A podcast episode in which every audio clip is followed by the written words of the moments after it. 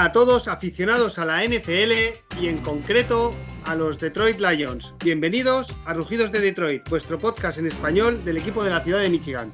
Hoy un programa muy especial, el cual lo podemos llamar Rugidos del Norte, como nos bautizó nuestro gran amigo Luis Bustos.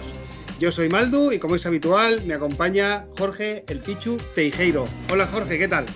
Muy buenas, Maldu. Pues sí, hoy por primera vez un Rugidos del Norte de verdad, con toda la previa NFC Norte División, pues a, mí siempre me va a parecer la más divertida de todas y emocionante, siempre. bueno. King in the North, ¿no? The King of the North, exactamente. Desde Juego de Tronos, pues mira, es todo más fácil. bueno, pues, pues- eh, presenta a nuestros invitados.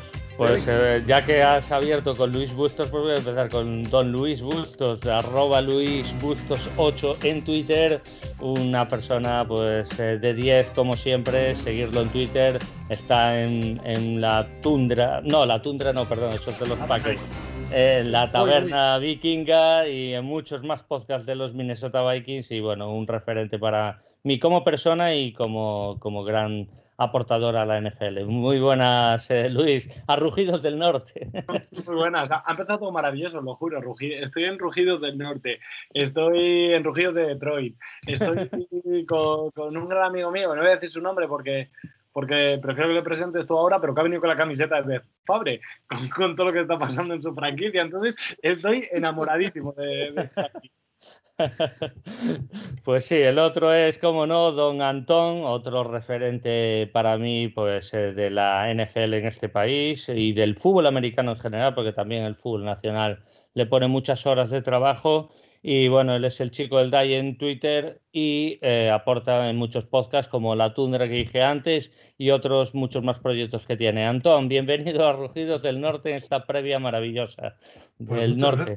Pues muchas gracias, encantado de estar con vosotros como siempre. ¿Qué más puedo pedir? Buena compañía, grandes amigos. Oye, vaya palito, vaya palito te dejó con Fabre ahí el amigo Luis, ¿eh? Bueno, pero es que estamos viviendo un Fabre 2.0. Entre comillas, salvando la distancia. Tú sabes que los vikingos en el fondo son, son vengativos, ¿no? Ya lo eran en la antigüedad y... Hombre, lo, que los vikings necesitaran uno de los mejores cubis de la historia, que además es Paque, para llegar lejos, quiere decir mucho de la franquicia de Minnesota. De nosotros encantados, ¿eh? Eh, llega Rogers a Minnesota y voy de rodillas. Vamos, me hago andando, ya te lo digo. Y con todo el campo nevado, si hace falta. Bueno, pues eh, hoy vamos a hacer por primera vez este programa, Rugidos de Detroit, Rugidos del Norte, donde vamos a debatir sobre cada una de nuestras franquicias. Como ya os imagináis, Luis de Vikings, Antón de Packers eh, Miguel Morales eh, lo invitamos, pero afortunadamente para él está de vacaciones. Se habrá ido ya antes de que nos vuelvan a encerrar. y así que Jorge hará las funciones de aficionado, entre comillas, de los Bears. De los Bears, por supuesto. Y, y yo haré de nuestros queridos Lions. Muy bien. Así que sin más, ya que ha pasado hoy la noticia, vamos con la noticia del día, ¿no? Que si no me equivoco, Antón, y me rectificas, que es que a la franquicia, los Green Bay Packers, le han ofrecido una extensión de dos años a Aaron Rodgers, convirtiéndolo en el mejor jugador, en el jugador mejor pagado de la NFL, y, él, pues, no ha aceptado, ¿no? Pues parece ser que no aceptó. O sea, es algo que le han ofrecido dos o tres veces ya. En marzo le ofrecieron, en abril me parece que también no sé si recientemente se lo habrán ofrecido, pero hoy Adam Schefter, Schefter creo que es, eh, lo ha sacado y nos hemos quedado, ah, vale, pues oye, mira, qué bien.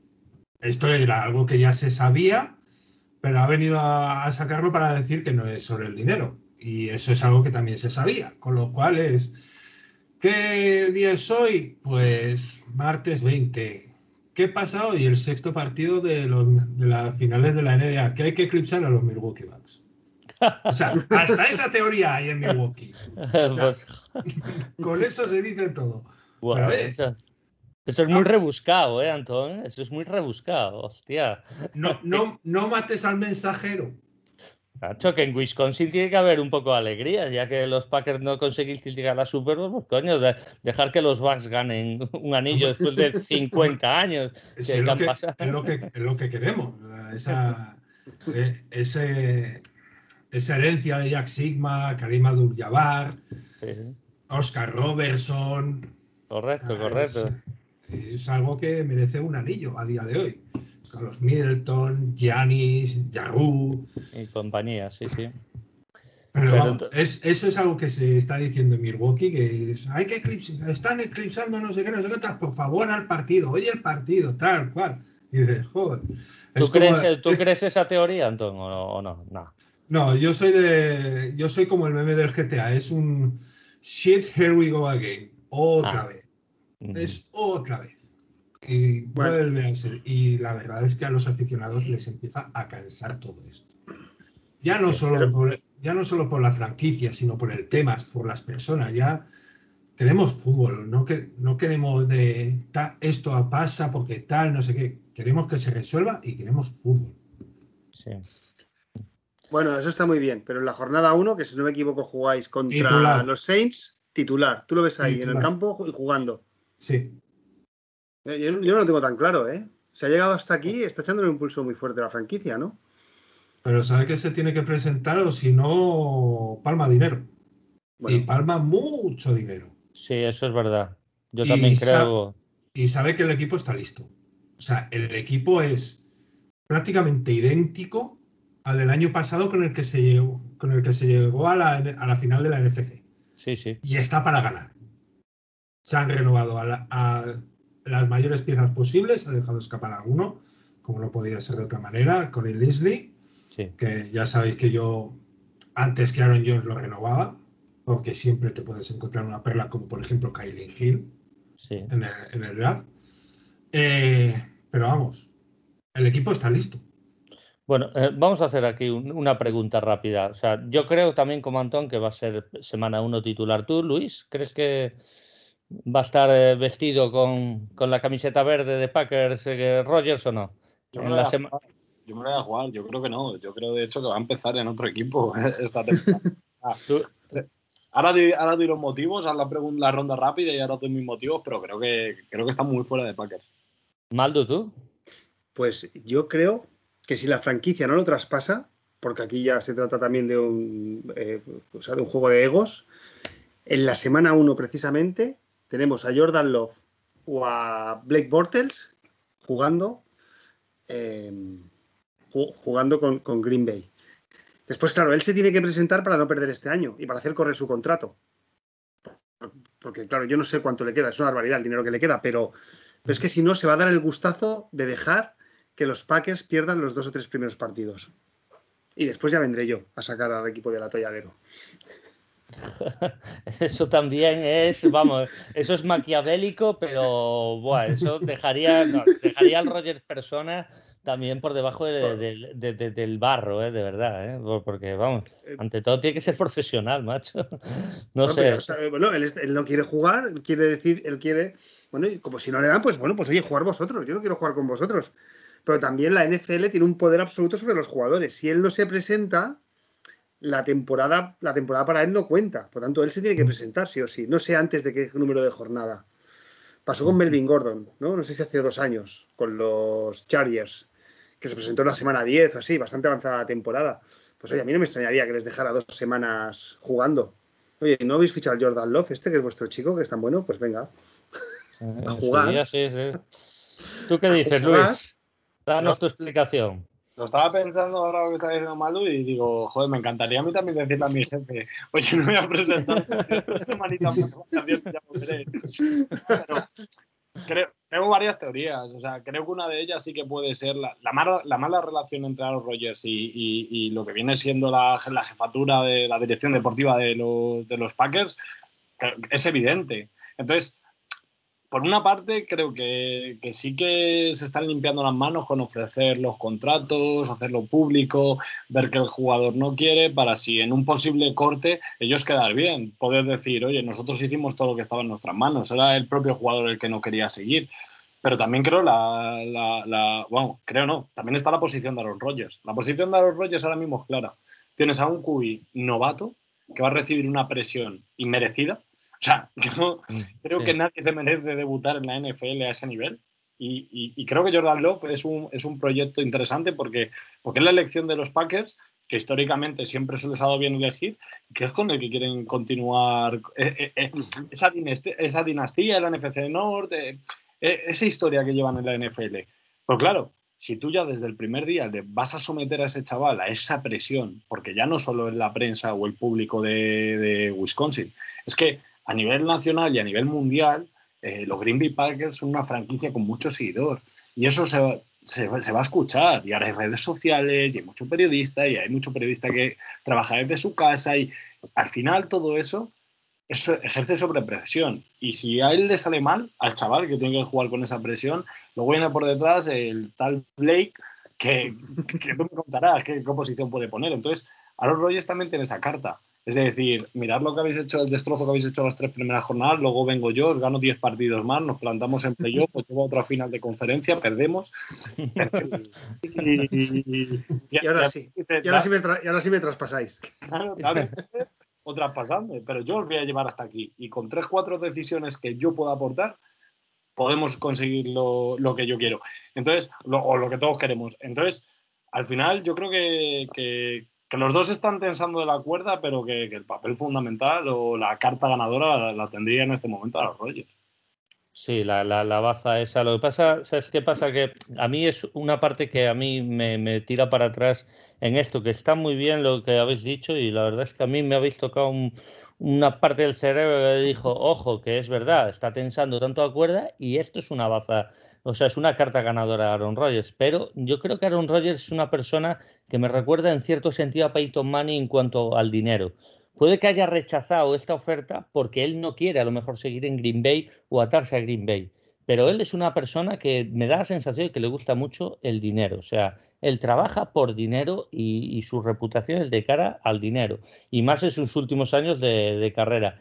Y yo, a mí me cuesta ver un tío que perdone no sé cuántos millones de dólares son los que perdería si, si, si él hace ese opt-out o, aunque no sea opt-out, de presentarse de mala gana o hacer un poquito ese feo, porque al final... Eh, ¿Sabéis lo que os quiero decir? Porque eh, seguro Que, que, por partido jugado esta gente cobra primas y, no estamos hablando de, miles de euros, no, no, estamos hablando de primas de verdad, de, millones. sí, seguramente de millón y medio por partido, más o menos. El salario, salario medio quarterback, ¿no? Eh, exactamente. 25 millones, 25, 30 millones. Por eso te digo que, muy bien, él se puede permitir perfectamente coger, decir, mira, tres primeras semanas os plantáis a lo mejor un 0-3 y, venirme a pedir ayuda. O puede ser al revés, que sea un 3-0 y Jordan Love lo endiosen y ya no hace falta Ron Rodgers. Pues, pues, pues, bueno, es más difícil que eso ocurra, ¿no? Pero, pero bueno. Antón, ¿tú, qué crees? sí, perdón, un momento, perdona, eso por cerrar. O sea, yo estoy, lo, estoy viendo. O sea, si lo traspasan, es que es, o sea, es intraspasable. Son 38 millones de, de, dinero muerto lo que les quedaría, ¿eh? de dead cap.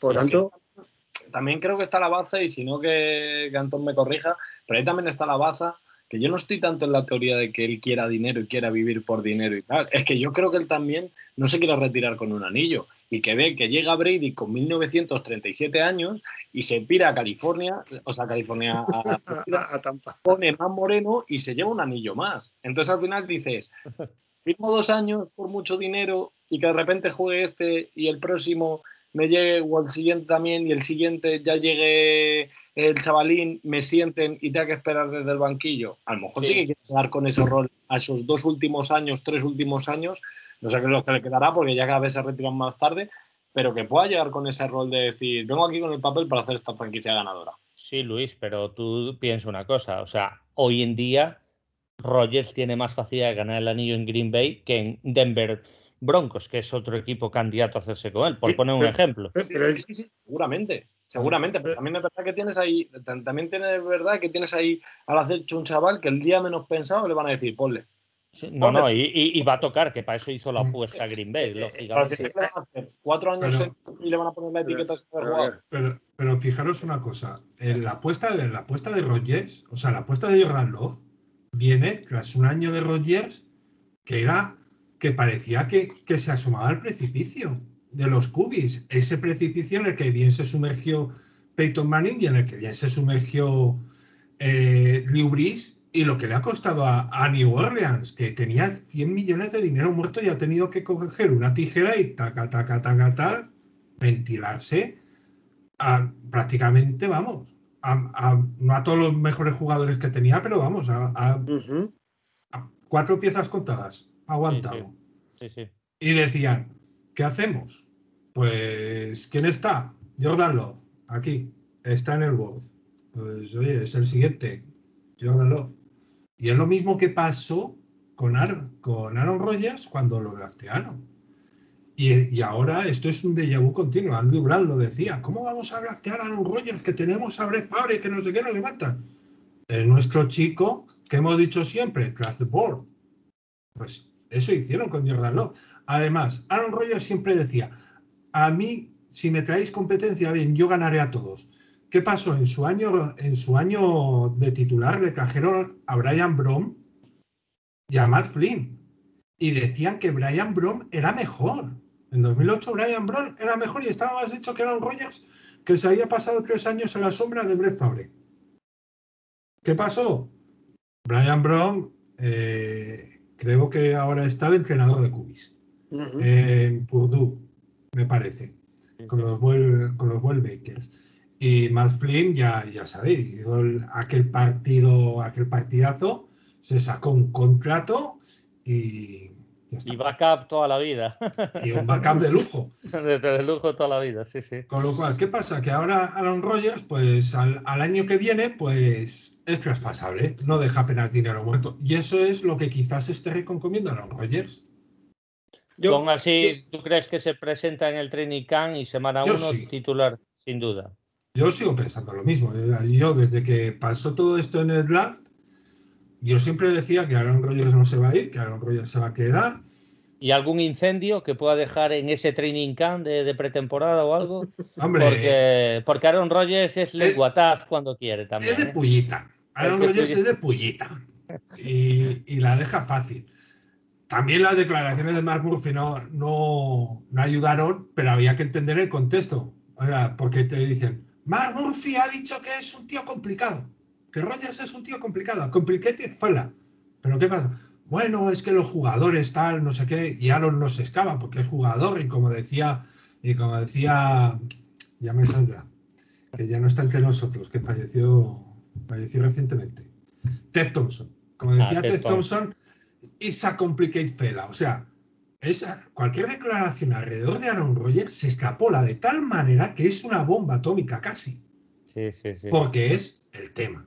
O sea, si no, ya visteis cómo se incendió todo cuando apareció con la camiseta de I'm offended. Que, que, Aaron Rodgers eso no le ofende, o sea, se descojona. Es más, esto, esto lo dije. Eh, la prensa decía, se va, se va, se va, se va. Llega AJ Hawk y dice que se queda, desde el principio. Llega John Kuhn y dice que se queda. Llega James Jones y dice que se queda. ¿Y quién son estos tres? Pues amigos suyos y compañeros de Packers que han sido. Sí, sí, sí, ¿A quién vas a creer? ¿A la, prensa? Cuando Rogers ha dicho que la prensa es manipuladora y, y tergiversa titulares hasta darle la forma que quieren. Sí, sí, sí, correcto. Te entiendo. Yo, yo sigo pensando lo mismo. Aaron Rodgers, semana 1 titular.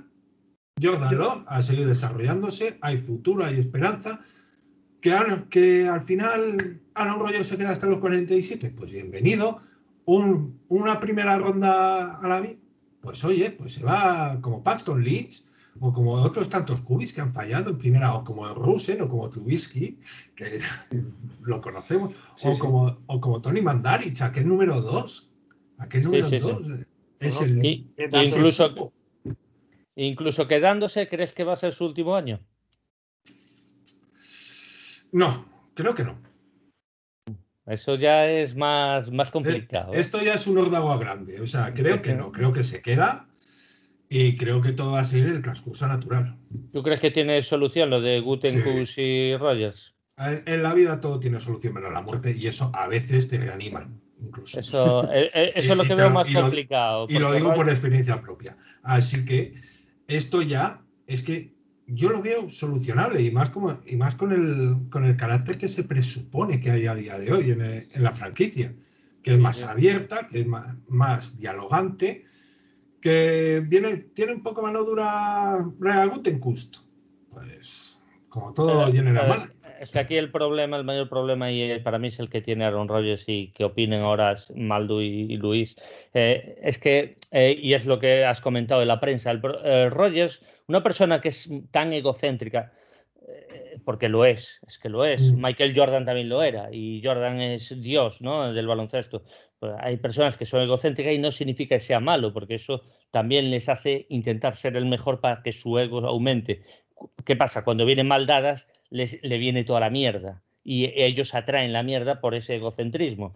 Y, creo que todo esto va, va influenciado de esta cosa. Y yo creo que ese egocentrismo que tiene Rogers es contraproducente en la relación con Gutenkus. Y por eso yo creo que va a ser la última, el último año de Aaron Rodgers por todo lo que se está cociendo en, Green Bay. ¿eh? No sé si, si, queréis opinar, Luis, por ejemplo. Sin que te vayas más lejos a lo que se magnifica, el mejor ejemplo aquí cercano a nosotros, Ramos o Leo Messi, ¿sabes? O sea, También, o Cristiano en su día. Sí, Para que se han preparado las últimas semanas porque al final son grandes y porque al final son buenos y porque al final tienen ese poder de decisión, ¿sabes? O sea, quien, quien no tiene ese poder de decisión, o sea, si mañana llega, yo qué sé, un cornerback backup que es que no esté ni en la plantilla, que lleve solo el agua por ahí en Minnesota y diga, oye, que me voy, la prensa no le va a hacer caso. No, le va a hacer caso. Entonces, al final, también yo lo reduzco a lo mismo. O sea, al final todo es una lucha de egos porque al fin, los dos quieren un buen fin y cada uno va a mirar para, para ellos mismos. Entonces, va a estar ahí. La relación es conflictiva, sí, pero bueno, o sea, como bien ha dicho Antón, en la vida todo tiene solución y no habrá parejas históricas que se han llevado mal y que luego al final se van llevando bien. O sea que puede pasar de todo. Yo os quiero lanzar una pregunta. ¿Vosotros creéis que tanto Aaron Jones como Mercedes Lewis, como Kevin King, como todos esos jugadores que ya han renovado por Green Bay, no hubieran renovado si no hubiera, si no viniera, si no se quedara Aaron Rodgers? Es que Aaron Jones renunció a 15 y 16 millones por un contrato muy friendly para la franquicia porque él se quería quedar. Y estoy seguro que, que tanto el sistema como Aaron Rodgers fueron razones de peso para ello. Que conteste aquí Maldu Luis. no sé, a lo mejor voy a entrenar a Jordan Love y están flipados, no sé. Pues o, a lo mejor está muy feliz allí, en Green Bay. sí, a lo mejor tiene, yo qué sé, tiene una amiga y, o dos. no lo sé, no lo sé. Eh, una pregunta, venga, Denver, que tiene espacio salarial, y no sé por qué suena Denver, porque además no me gustaría que fuera Denver, porque nosotros este año jugamos contra Denver, precisamente en el, en el partido número 17, este famoso. Eh, ¿Cuántas primeras rondas pedirías por Aaron O sea, para ti y, o sea, y traspasable. Pero imagínate que llega un momento en el que eh, eres Gutenkus y dices, oye, venga, pues esto ya no tiene solución, vamos a traspasarlo. ¿Qué os tendrían que dar? Mucho más que lo que dimos por John Heidel, que fueron tres primeras y dos segundas. Más. Uf, eso, eso no te lo paga ni Dios.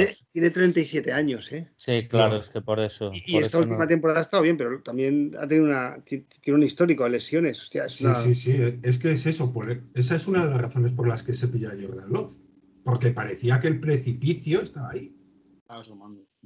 Estaba asomando. Y de repente te, aparece con esta vuelta de turca del sistema ofensivo de Hackett, que es otra de las razones por las que Blake Bortles está en Green Bay, porque cuando se desarrolla aquellos, ya, aquellos Saxonville Jaguars, que tenían una ofensiva bastante, bastante decente para el QB que tenían, pues el coordinador ofensivo era Nathaniel Hackett. Y es un conocedor del sistema, Blake Bortles. Ya, ya, ya. Bueno, pues hombre, pues a lo mejor empieza Bortles ahí en la semana 1. No, antes, eh, o sea, si Rogers no jugara, yo creo que Jordan Love lo tiran los Leones con presión, sí, con presión, pero ah. mira, tienes que saber a qué hay que cuajarse, más. Y antes que Borles estaría Kurt Benker, que, que ha deslumbrado el chaval en, los minicamps. Lo hizo bastante bien y es, un, y es una persona que se ha ganado el corazón de la, de la comunidad. Porque además es un tío que se va a pasear por ahí con vestido de, del jefe maestro, del chief master de, de Halo. Sí, sí, sí. Muy bien. Bueno, vamos, un poco con, con, los equipos. Con la ofensiva. Venga, Antón. Venga, la ofensiva empezamos, con, por el campeón. ¿no? Empezamos por el campeón y al, al, que hay que destronar. Al que hay que destronar todo. Ofensiva.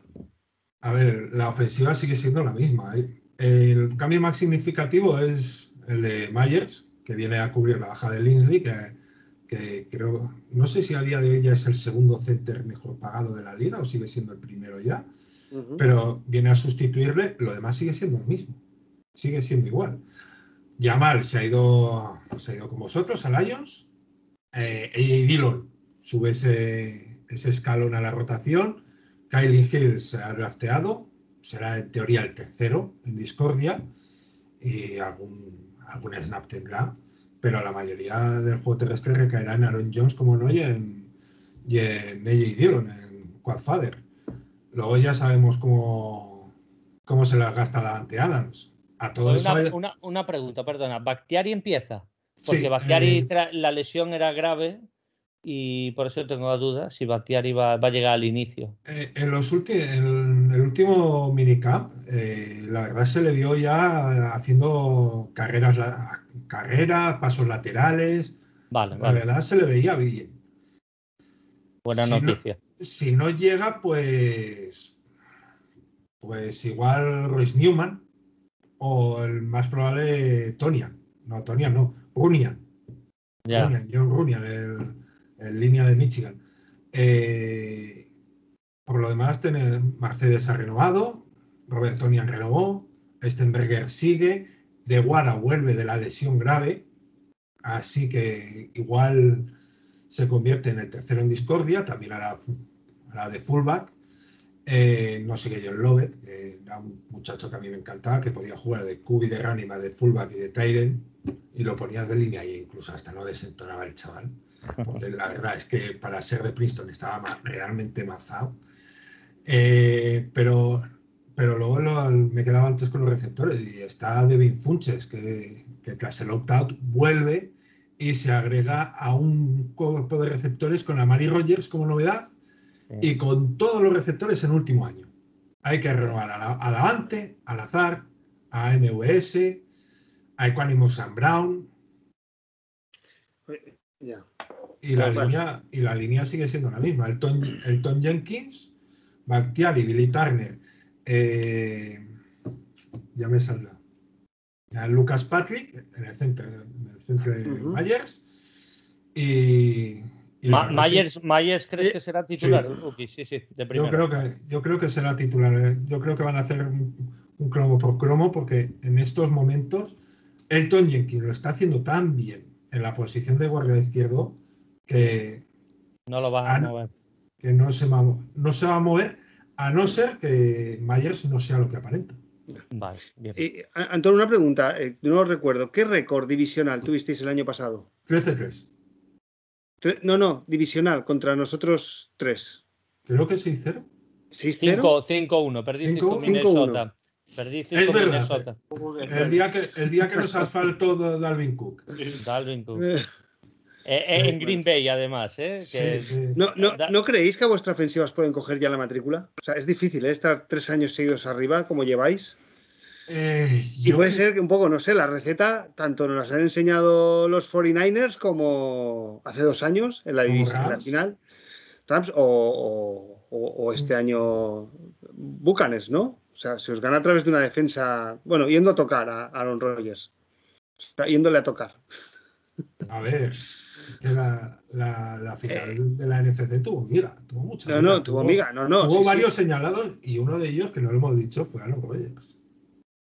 Por mucho que se diga, la ofensiva tuvo tres oportunidades más y, para ponerse por delante con interceptaciones de Jair Alexander y el, ataque no, funcionó.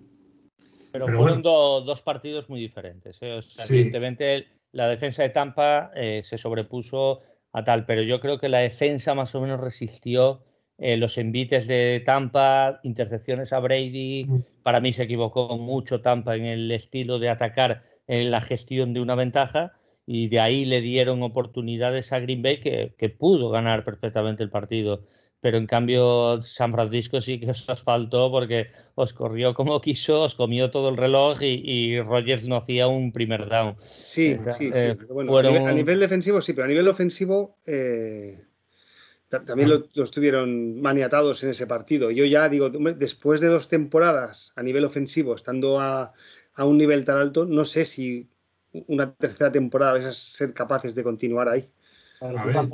¿Tú cambiarías algo, Maldu?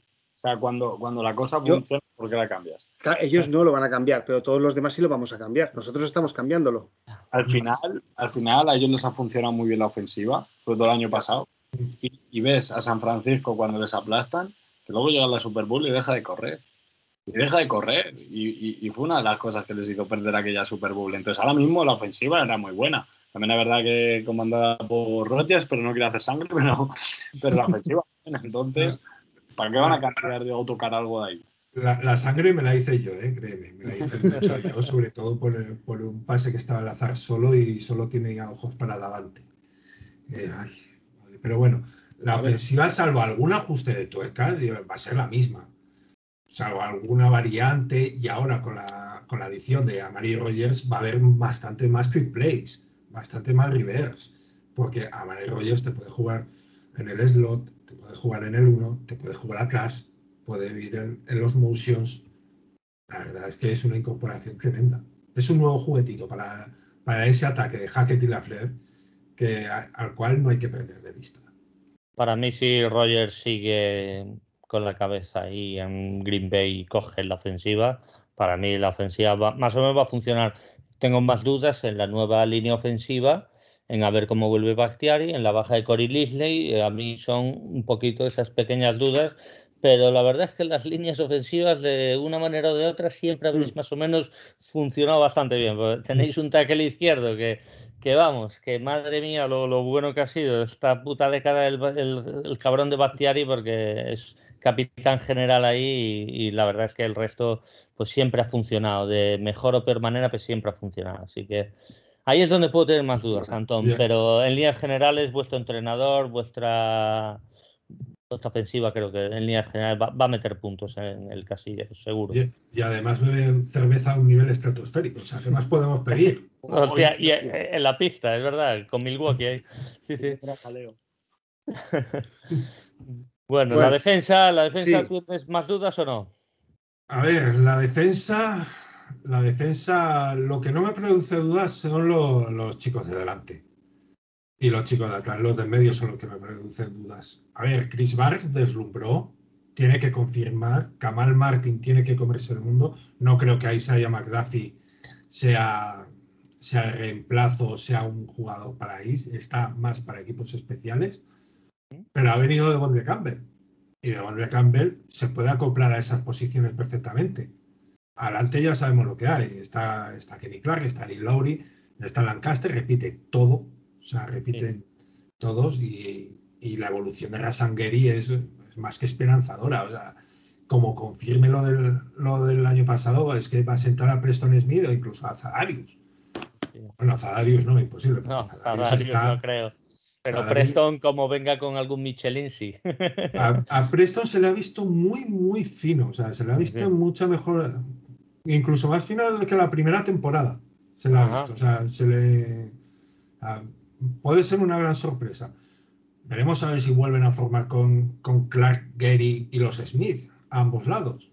Eso Petín lo hizo. Tras, bronca con los capitanes. Luego atrás ya tenemos a Imos y Savage, que son una pareja de safety muy contrastados. Y luego está Eric Stokes, recién llegado, no va a jugar de inicio, pero yo creo que le va a ganar el puesto a Kevin King, que es el que empezará de inicio, y luego está Jair Alexander y Sandro Sullivan en el níquel. Y el Alexander todos, todos sabemos. Y, y Sullivan es una persona muy discreta que no destaca, pero que siempre responde. Tenéis un tándem muy bueno. Tenéis una línea competente y agresiva y tenéis una secundaria de las mejores de la liga.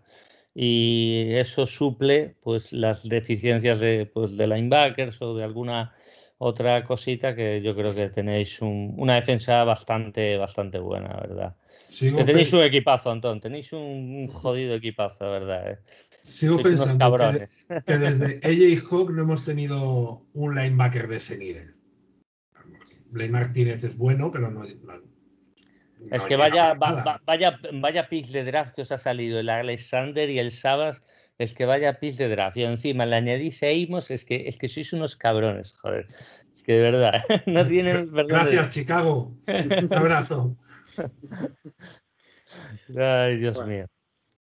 Ah, además, todo esto es esta defensiva sobre todo es mérito de Gutenkust porque invirtió en la agencia libre, lo que no había hecho Ted Thompson, invirtió en picks, o sea, porque Gerald Alexander fue un bajar, creo que fue un bajar subir. Sí. Y, y Savage eh, fue el pick que teníamos, porque todo venía de, de, una primera ronda que nos dio, que nos dio Saints. Sí. Correcto. Sí, sí. sí ¿Y Crosby se retirará ya una vez o seguirá metiendo field goals? Va a seguir, va a seguir la, verdad es que, es que parecía que también estaba en el precipicio y, y está. Que tiene el pues pelo blanco ya, Antón, dejarlo jubilarse ya. Oye, que, que, siga jugando el muchacho, que no le hace nada. Hombre, pero mira, que os damos a Bulo, que lo tenemos nosotros, que es, es competente, hombre. No, no, yo, yo, yo si, si queréis os doy a, os doy a nuestro Panther, o sea, que es, es canela, o sea, es maravilloso. No. J.K. Scott, el chico de Alabama. Madre mía. Bueno. Pues, eh, Antón, para ti sois los máximos favoritos, ¿no? A revalidar el título. Sí. Sí. Oye, una, pregunta eh, que se me está ocurriendo ahora. Si miramos el calendario de vuestras cinco primeras jornadas, ¿te atreves a decirnos el récord que haríais? Te, digo los cinco primeros partidos contra quién los tenéis. Venga, va. Lo tenéis contra, contra Saints, contra Lions. Victoria. Contra 49ers. Victoria. ¿Contra Steelers? Victoria. Joder. ¿Y contra Bengals? Victoria. 5-0. Bueno, cuidado con los 49ers, cuidado con los 49ers. Ah, ah, no, no voy a ser optimista, no creo que no creo que ganemos. Hay que ver si el hospital de Santa Clara se ha quedado vacío. esa, es la clave, esa es la clave. Pero es la semana 3, por lo menos van a llegar sanos, en principio. en principio, tú lo has en dicho. En principio. Que, Santa Clara es misterio sin resolver muchas veces. A ver, no sé si ganamos 5-0, 4-1, 3-2, no lo sé. Yo creo que al final, al final tendremos un. Me voy a decantar ya por el récord y tendremos un 12-5, 13-4. Ah, si empezáis 5-0, llegáis a 13-14 victorias seguro. Fácil. Sí, eso es fácil. Seguro, vamos. Porque una vez que se coge la inercia, ya sabéis. Sí, sí, sí. tenemos, tenemos, o sea, los cuatro equipos en general, tenemos este año, este año un calendario jodido, ¿eh? Joder, joder, es que. Madre mía. Eh, eh, aparte de pegarnos, sí. aparte de pegarnos, que eso. No, no sé cómo nos lo montamos, pero acabamos a cara de perro siempre. Y los que más cara nos plantan son de Trade Lions. ¿Eh? No te enfades, eh, eh, No, pero os ha ganado, os ha ganado. Sí, sí, sí, que se ha ganado fueron ellos, sí, sí. Eso es verdad. La, temporada pasada no, ¿eh? Pero por obra y gracia de Alvin Cook. Sí. madre mía. Y el año, ante, y el, año ante, el año anterior perdemos por nada y el anterior vamos a la prórroga y empatamos. Te estoy hablando de, del súper todopoderoso Lando Phil ahí donde solo ganáis vosotros con la nieve y tal, o sea, ah. con el, y con el señor Kiko Primos, ¿eh? O sea,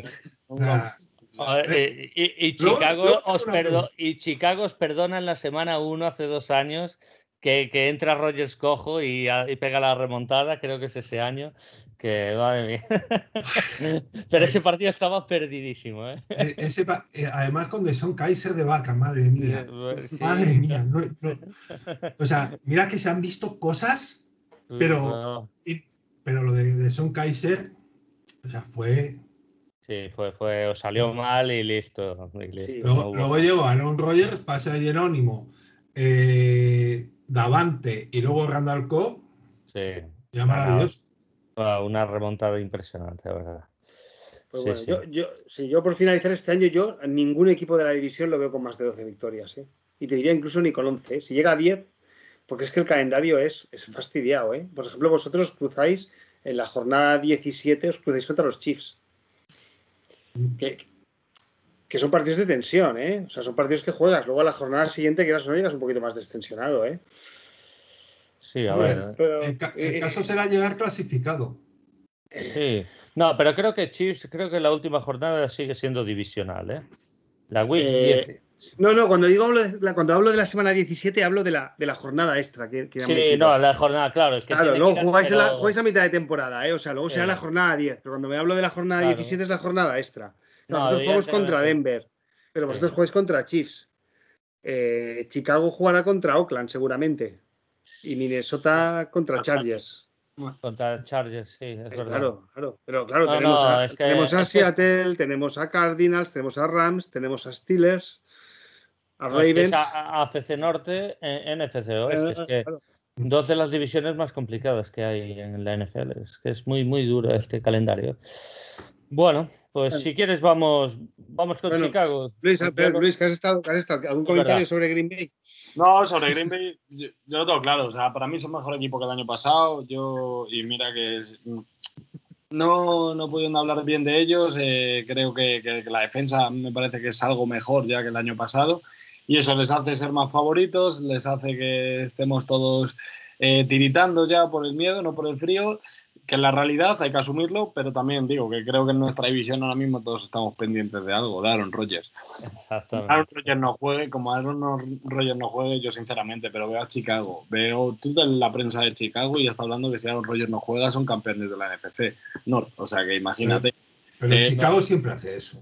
Sí, sí, está claro, pero digo, es que yo co- como aficionado de Minnesota digo, y fíjate que le hemos dado muchos palos a, a Rodgers con la defensa de Zimmer, pero al final que no juegue es un más. Para nosotros, joder, es un tío que nos lleva dominando años y para Detroit imagino que también. Entonces, creo que para mí es mejor equipo, creo que es un equipo que lleva dos años yendo a la NFC Championship y que encima, pues que dependemos de su cubi, pero si su cubi juega es que para mí son claros favoritos con 3-4 equipos para estar ahí entre los containers de, la NFC.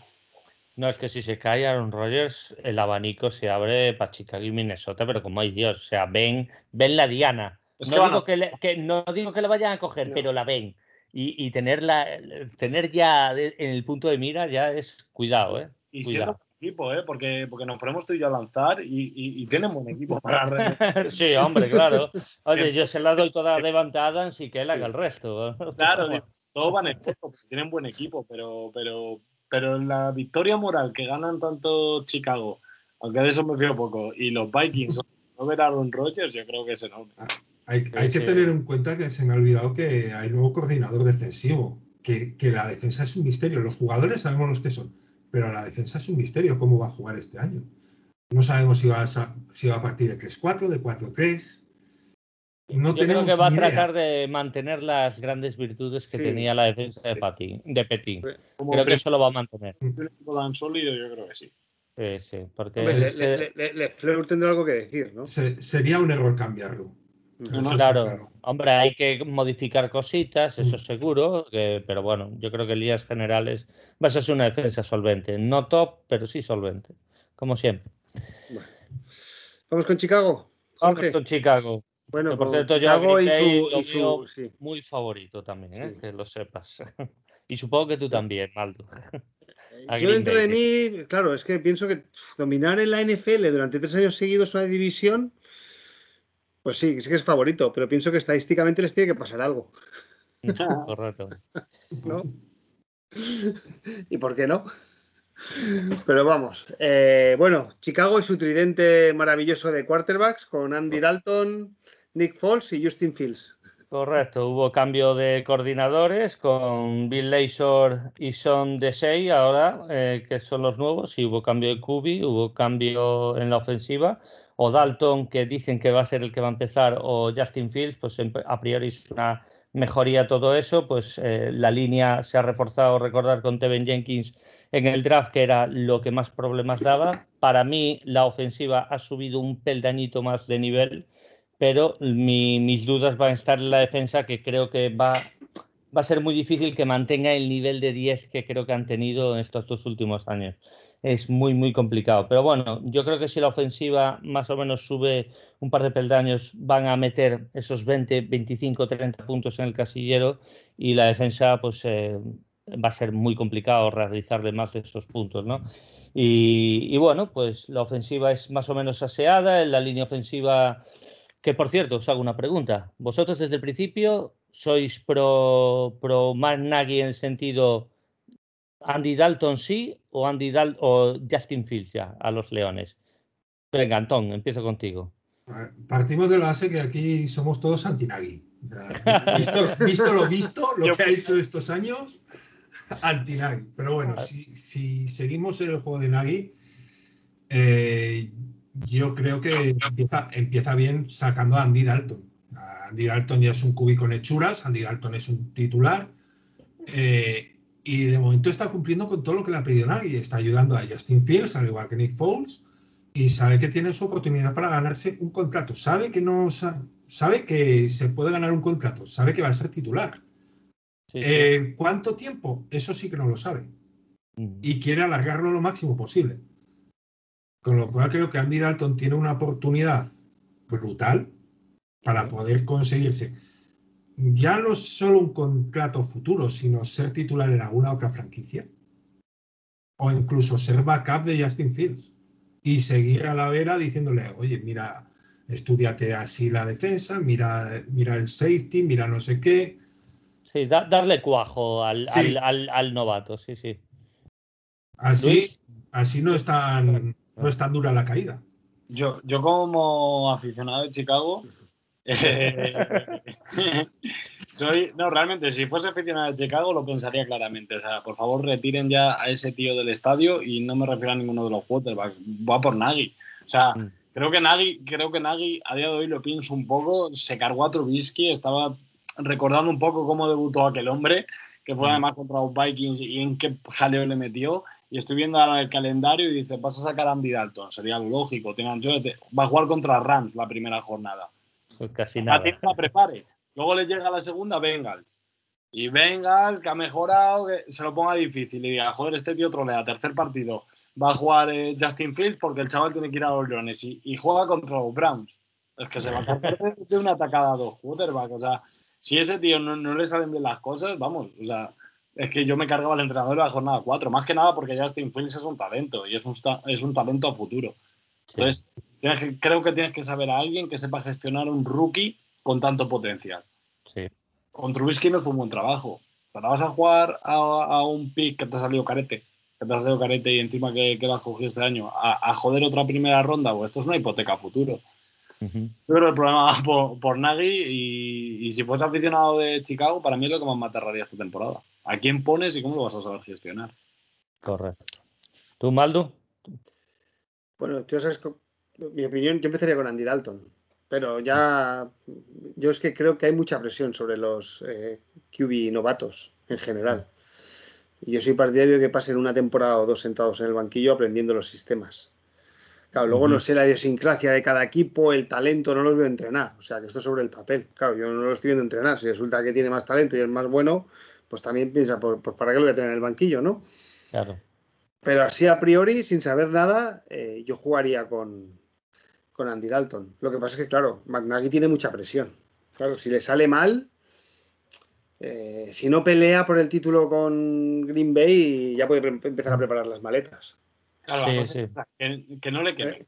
Eh, si vas con Andy Dalton, vas para adelante. Y si vas 0-6 en las seis primeras semanas, que no te queme. No te pegues la calentada de sacar al rookie porque vas a quemar a los dos.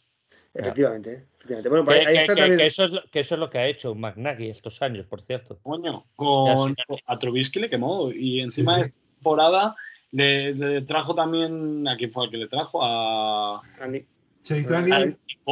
Y le trajo, Foles y, estuvo dudando toda la temporada. O sea, es que no sabía quién tenía que sacar. Y si no es porque se lesiona a Nick Foles, pues esta jornada Nick Foles y la siguiente me joda el chaval. O sea que creo que creo que no tiene que dudar, que tiene que ir con una idea clara, pero toda la temporada, pase lo que pase.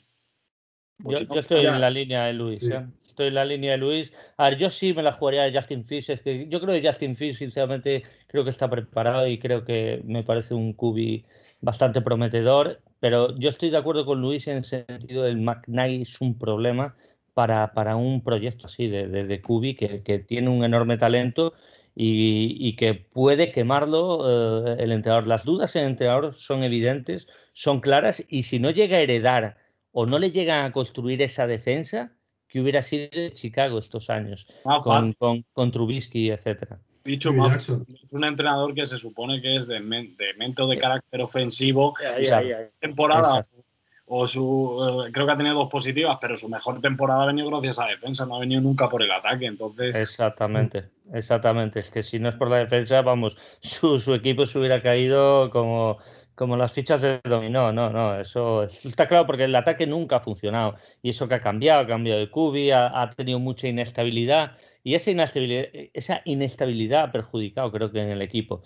Yo creo que va aún así a aumentar un poquito el nivel del ataque y creo que va a ser lo más complicado va a ser que la defensa mantenga su nivel porque ha sido excelente estos últimos años.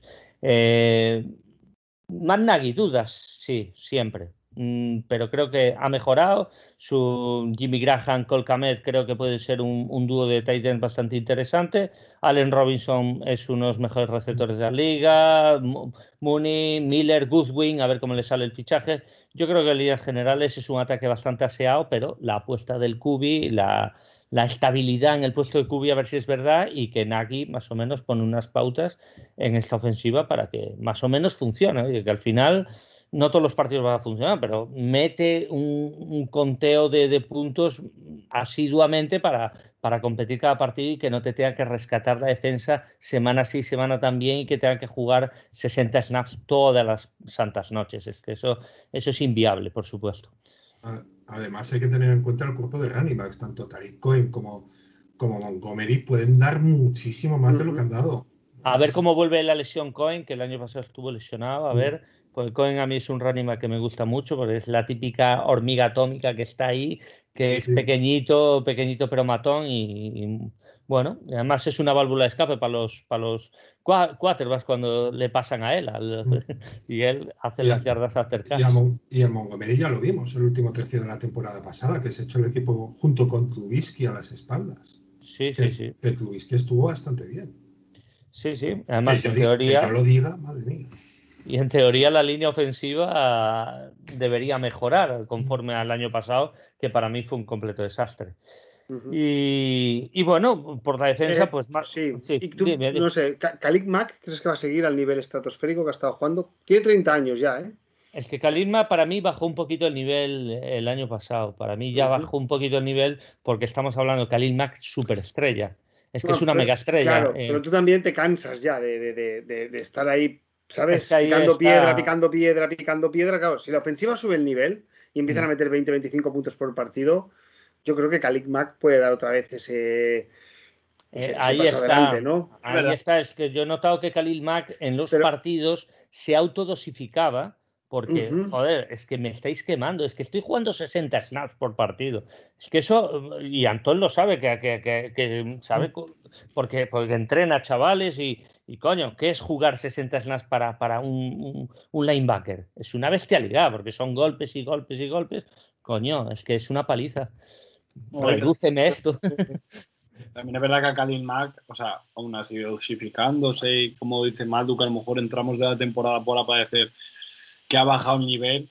También es verdad que tiene a, a, su lado uno de los que más enamorado me tiene de, de Chicago, que es así, le sufro todos los años. Aquí, aquí, Higgs, ese es, el, es que ese es el puto amo. Es, que aquí Higgs, además le viene como anillo al dedo a esa franquicia porque yo le llamo el, el verdadero oso de Chicago, se llama King Higgs porque destroza las líneas ofensivas por dentro como, como vamos, como nada, es, es brutal.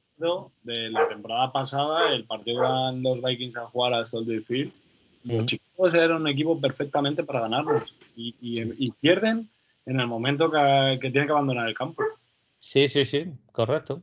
Es que el año pasado resistió muy bien la defensa hasta que dijo a defensa, mira, ya está, que el ataque no va a meter un punto más, ya está, se cayó a defensa. Dijo, va que voy a pelear más, es que es la verdad. pero estaba mirando a Kim Hicks 31 años, ¿eh? Khalid Mack 30 años. ¿eh? Sí, pero para mí aquí ha mantenido mejor nivel que Khalil Mack, ojo, que se entienda. Khalil Mack es nivel superestrella y Hicks, eh, vamos a decir que es una estrella. Es una estrella. Pero para mí el nivel estrella King Hicks sí que la ha mantenido y Khalil Mack no ha mantenido el nivel ah. superestrella. Eso es lo que quiero decir. Mm. Que Khalil Mack puede volver cualquier temporada a ser lo que es, porque es una mega estrella de la liga, sí, claro. Sí, pero bueno, viendo, viendo esto, no sé, un año o dos, sea ¿eh? La defensa de Chicago para mí ya va a ser muy difícil que mantenga el nivel excelente que ha mantenido. Y además hay que recordar un detalle, han perdido a Kyle Fuller. Kyle Fuller a mí era un cornerback que me encantaba. Es una pena que Chicago, no, o sea, Chicago, perdón, Detroit no haya visualizado ahí una posibilidad para, para el puesto de cornerback porque hubiera sido un fichaje muy bueno. Han fichado a Trufan, supongo que será el titular, pero válgame Dios como sea el titular Trufan. La diferencia es abismal del uno al otro tienen la suerte que tienen a Eddie Jackson, que tiene a Tad Gibson y Jalen Johnson en el otro lado. Y bueno, que los lanebackers son, son es que Rockwell Smith, Danny Trevathan. Es que la defensa es muy buena, pero claro, es que tienen que mantener el nivel 10 o, pueden bajar al 9 y que el ataque haga un poquito de, de, ayuda. Pues ahí tengo más las dudas. Yo creo que van a bajar un poquito al 9 y el ataque les va a dar un poquito más y en mi opinión este equipo se va a meter en wildcard de segunda división. Pero bueno, ya, ya veremos. Va a depender de eso, ¿eh? va a depender de, cómo se empieza a hablar, de Nagy. sí, sí, sí, Pues tal, la defensa ese punto del 9 al 10 va a mm. ser que tienes mucho talento y aunque haya bajado, tengan más edad, tal, sí que sacas ese punch que el año pasado dijeron, o sea, no me va a partir la cara. Sí, ya está. efectivamente. Sí, sí, sí. Es que es así. No, no, si Nagy, además, te digo una cosa, si Nagy vuelve otra vez la inestabilidad al puesto de Kubi, que es donde más inestabilidad ha creado, para mí esto va a ser un desastre. Porque va a ser un desastre para, todo, para todos los jugadores, pero todos los jugadores van a decir, mira, mira, es que me estás bailando un día la jota, otro día la, la, danza de, de, de Lukelele y otro día una salsa. estamos hasta las narices, se acabó. Y, y lo van a echar los propios jugadores al entrenador porque esto se, se, hace así, o sea, hacerle la cama al entrenador es ley de vida en muchos deportes, o por decir en casi todos. Y, bueno, esta es mi opinión de Chicago. No sé si queréis decir algo más. ¿Algo más? No creo que haya mucho más que añadir, todo dependerá de nadie, eso es lo, que, lo, que lo que habéis dicho, lo que ha dicho Luis. Sabemos que Chicago es una, es una picadora de carne para los cubis, por completo, veremos a ver qué pasa con Nagy. Si, si activa la máquina o, o, le trae ese conocimiento para saber manejar el vestuario, para saber manejarlo todo. Se acordará toda la vida de ese, Era un field goal, ¿no? De, tres puntos que dio en el palo. Ah, sí, contra Filadelfia. Sí, contra Filadelfia, eso es, ¿no? Bueno, estuvo tirado ese tiempo muerto ahí. ¿eh? Managui ahí, madre mía. Ahí, ahí ya se marcó su, su, su futuro. Sí. Bueno, Jorge, vamos, vamos con el calendario. Perdona, Luis. Sí, sí, vamos, oh, Luis. había hecho un anuncio, ¿no? De pegando a un poste a, a lo mismo, que se jugaba el partido y le pegaban un anuncio al balón y daba el poste también. O sea, sí, sí. Además era un field goal fácil, ¿eh? o sea, relativamente fácil, que nunca es fácil meter un field goal. Ya, me gustaría a mí poder meter, vamos, eh, la mitad del porcentaje que meten estos tíos, pero, para un profesional era fácil. Aunque más fácil era el de Seattle, el, de Minnesota contra Seattle, bastante más fácil. No, lo saques, no lo saques, no lo saques. Es que va después, hay que meter, hay que meter lumen, hay que meter fuego aquí. Bueno, venga, vamos con el calendario. Semana 1 contra, contra Rams, contra nuestro amigo Stafford. Contra Stafford les va a ganar. Les va, a ganar. además va a ir con saña, ¿eh? Va a ir con, pues, seguro, que los odia además. Las afrentas pretéritas, como dice el amigo Alfredo Caro, van a, van a cobrarse. Y además, Caron Donald suele empezar, cuando está fresco de la temporada, suele empezar un poquito, ¿eh? Y, y creo que va un par de sacks mínimo, creo que va a capturar ahí. Bengals, Bengals le gana a Chicago, Chicago gana. Browns, Ah, No, Browns. Browns, además, es Browns, eh, lo veo candidato a Super Bowl, seriamente, ¿eh? en la FC. Sí, sí, veo a Browns. Lions. ¿Es en Chicago o en Detroit? Es en Chicago. Mm, es que creo que Detroit le va a ganar dos a una franquicia. ¿Es Minnesota o es Chicago? Mm, ahí está la duda. Eh, me- Venga, voy, a decir, voy a decir Chicago. Voy a decir ¿Es Chicago. de Chicago? Aquí Eh, estaremos, hoy, de, hoy- hoy vengo aquí de estaremos de Chicago. subidón todavía, ¿eh? Luego ya, a partir de la semana 10 ya... Hoy vengo de Chicago. A lo mejor en septiembre cambio de opinión, pero hoy vengo de Chicago. Y a Las Vegas, al nuevo flamante estadio contra Raiders. Oh, pues voy a decir eh, Chicago también, que gana. O sea que empiezan con un 3-2, ¿eh? Empiezan un 3-2 y se quitan dos, dos cocos eh, del, del este, de- de- del calendario. Bueno, yo creo que Mandagi te lo firma, ¿eh? Yo creo que también. Yo creo que también, sí, sí. Pues no sé ¿eh? si tendremos debut de quarterback contra, contra nosotros, ¿eh? Dependiendo cómo vayan las tres primeras semanas. A ver, a ver, como empiece 0-3, como pierda contra Bengals, madre mía, ¿eh? Eh, Madre vemos mía. ahí a Justin Fields por primera vez. Bueno, ya veremos. Ya veremos. Bueno, vamos con los Vikings. Vamos amigo con los Luis. vikingos. Ahora porque todos los oyentes están esperando al mejor Claro, equipo de la división y los dejamos Oye, sí, sí, te- tendríamos que poner antes los Lions porque si no, luego ya, una vez que hablemos de los Vikings, ya nos van a, van a pagar para dejar de escuchar el programa, ¿eh? Tenemos que haber empezado al revés. Seguro que han pasado ya los segundos hasta aquí. Esto no- nos da la experiencia, ¿eh? La próxima vez tenemos que empezar del cuarto al primero, Jorge. Pues nada, los Vikings a, a priori yo estoy muy ilusionado con el equipo o sea creo que creo que se han solucionado casi todos los los males que tenía esta franquicia y a mí me inspira mucha confianza. Es que está repasando otra vez esta tarde la, la plantilla y menos a lo mejor en un cornerback sacar algo bueno algo que pueda rascar otro veterano me gustaría para sobre todo todos los jóvenes que tenemos, porque tenemos una gran nómina de cornerback, la verdad, o sea, de, de extensa, y sobre todo algún receptor de agencia libre que pueda actuar como receptor 3, porque al final en el 1 y en el 2 vas a tener a, a Thielen y a Jefferson, que son muy buenos. Pero sí que es verdad que hemos perdido a Rudolph y el otro día Kubiak dijo, Kubiak dijo, y dijo que, que iban a seguir con ese ataque tan tradicional, con ese ataque que, les venía bien, el play action, utilizar mucho a, a Dalvin Cook y esas jugadas de engaño. Y, al final tiene toda la sensación que, que Smith Jr. Va, a estar para bloquear más que para recibir. Antes tenías a Rudo, así que te podía salir a recibir. Ahora tampoco es que Irv Smith sea muy, muy, muy, muy, muy, muy buen bloqueador. Entonces yo le sacaría más a recepcionar. Pero bueno, eh, es lo que me choca un poco, ¿no? Que a lo mejor no tenemos tan, tan buena nómina de receptores. Tenemos dos muy buenos, pero no hay un tercero para ello. Y, pero Yo creo que Bueno, Irv Smith va a ser vuestro tercero. Tengo la Sí. sensación. debería, debería, debería ser la jugada, pero claro, o sea, si, si vas a querer machacar con el juego de carrera y, y- y, pues, sobre todo también con el play action, que además eh, es curioso, pero las mejores estadísticas de Cousins vienen cuando, cuando juega play action.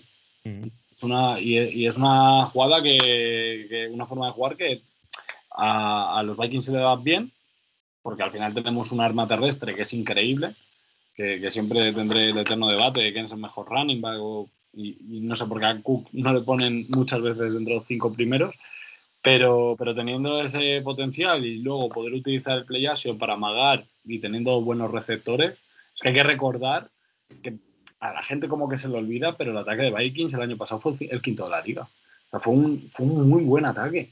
O sea, donde se le cae el año pasado a Zimmer el equipo es en la defensa, porque vienes sin cornerbacks, porque vienes con cornerbacks muy jóvenes, porque tienes la mala suerte de que el primer partido es contra Green Bay y Aaron Rodgers dice, escucha, a los novatos estos les voy a, les voy a dar un poco de clase.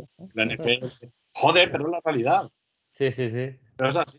Luego se te empiezan a lesionar, los, la- los linebackers caen. Da gracias a Dios que sale Wilson. Anthony Harris había desaparecido desde el primer momento. Hunter estaba lesionado. Esa línea que era magistral una temporada antes, que habían pegado el partidazo ese que hicieron en, en Nueva Orleans contra los Saints, esa defensa se te ha caído, entonces es donde se cae el año pasado el equipo. ¿Qué pasa? Que este año te pones a mirarlo, la línea, la línea defensiva a mí me parece, me parece bastante buena. O sea, tienes a Hunter, a Michael Pierce, a, a David Tobilson, el que ha venido de Nueva York, y a Weatherly. Es una línea decente. Por detrás ah. tienes a, de linebackers a la pareja por excelencia, Barry, Anthony Barry y Eric Kendrick. Luego vas a tener a, Troy Dye, es, eh, ¿cómo se llama? Troy Dye es el rookie que han cogido. Tienes a, Charles Surratt. Y a Charles Surratt, que es la, el otro que han cogido este año, que ese chaval, a mí me da la sensación que es juguetito de Zimmer. Que sí ha querido ese chaval, porque con ese chaval tiene ideas serias de, de, poder hacer cosas potentes.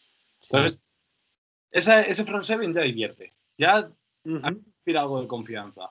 Y luego los cornerbacks, sí que es verdad que le han traído a Patterson con 730 años, pero bueno, el veterano a lo mejor a los jóvenes es lo que necesitan. Porque el veterano que podían haber tenido era Rhodes, pero Rhodes no estaba ya en ese momento de. Que luego se va a Colts y hace buena temporada, pero se lleva dos años que estaba más quemado que la moto de, cualquiera, ¿sabes? Pero eso, y luego ya tienes por detrás, para mí, mi jugador favorito este año va a caer camiseta, que es Harrison Smith.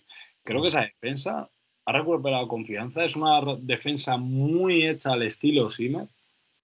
Y partimos de la base que Simmer es un entrenador defensivo.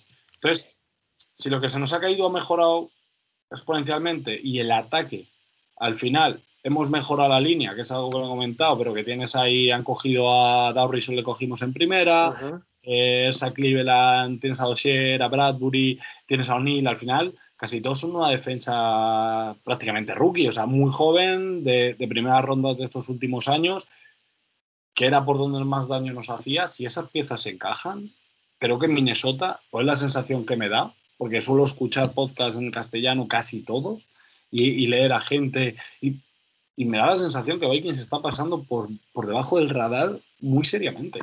Y eso es bueno, ¿eh? Para mí eso es bueno para vosotros. Eso ahí no hay ninguna presión. O sea, sí que es verdad que digo, Green Bay para mí es el dominador, lo he dicho antes, no lo voy a volver a decir, ¿eh, Anton?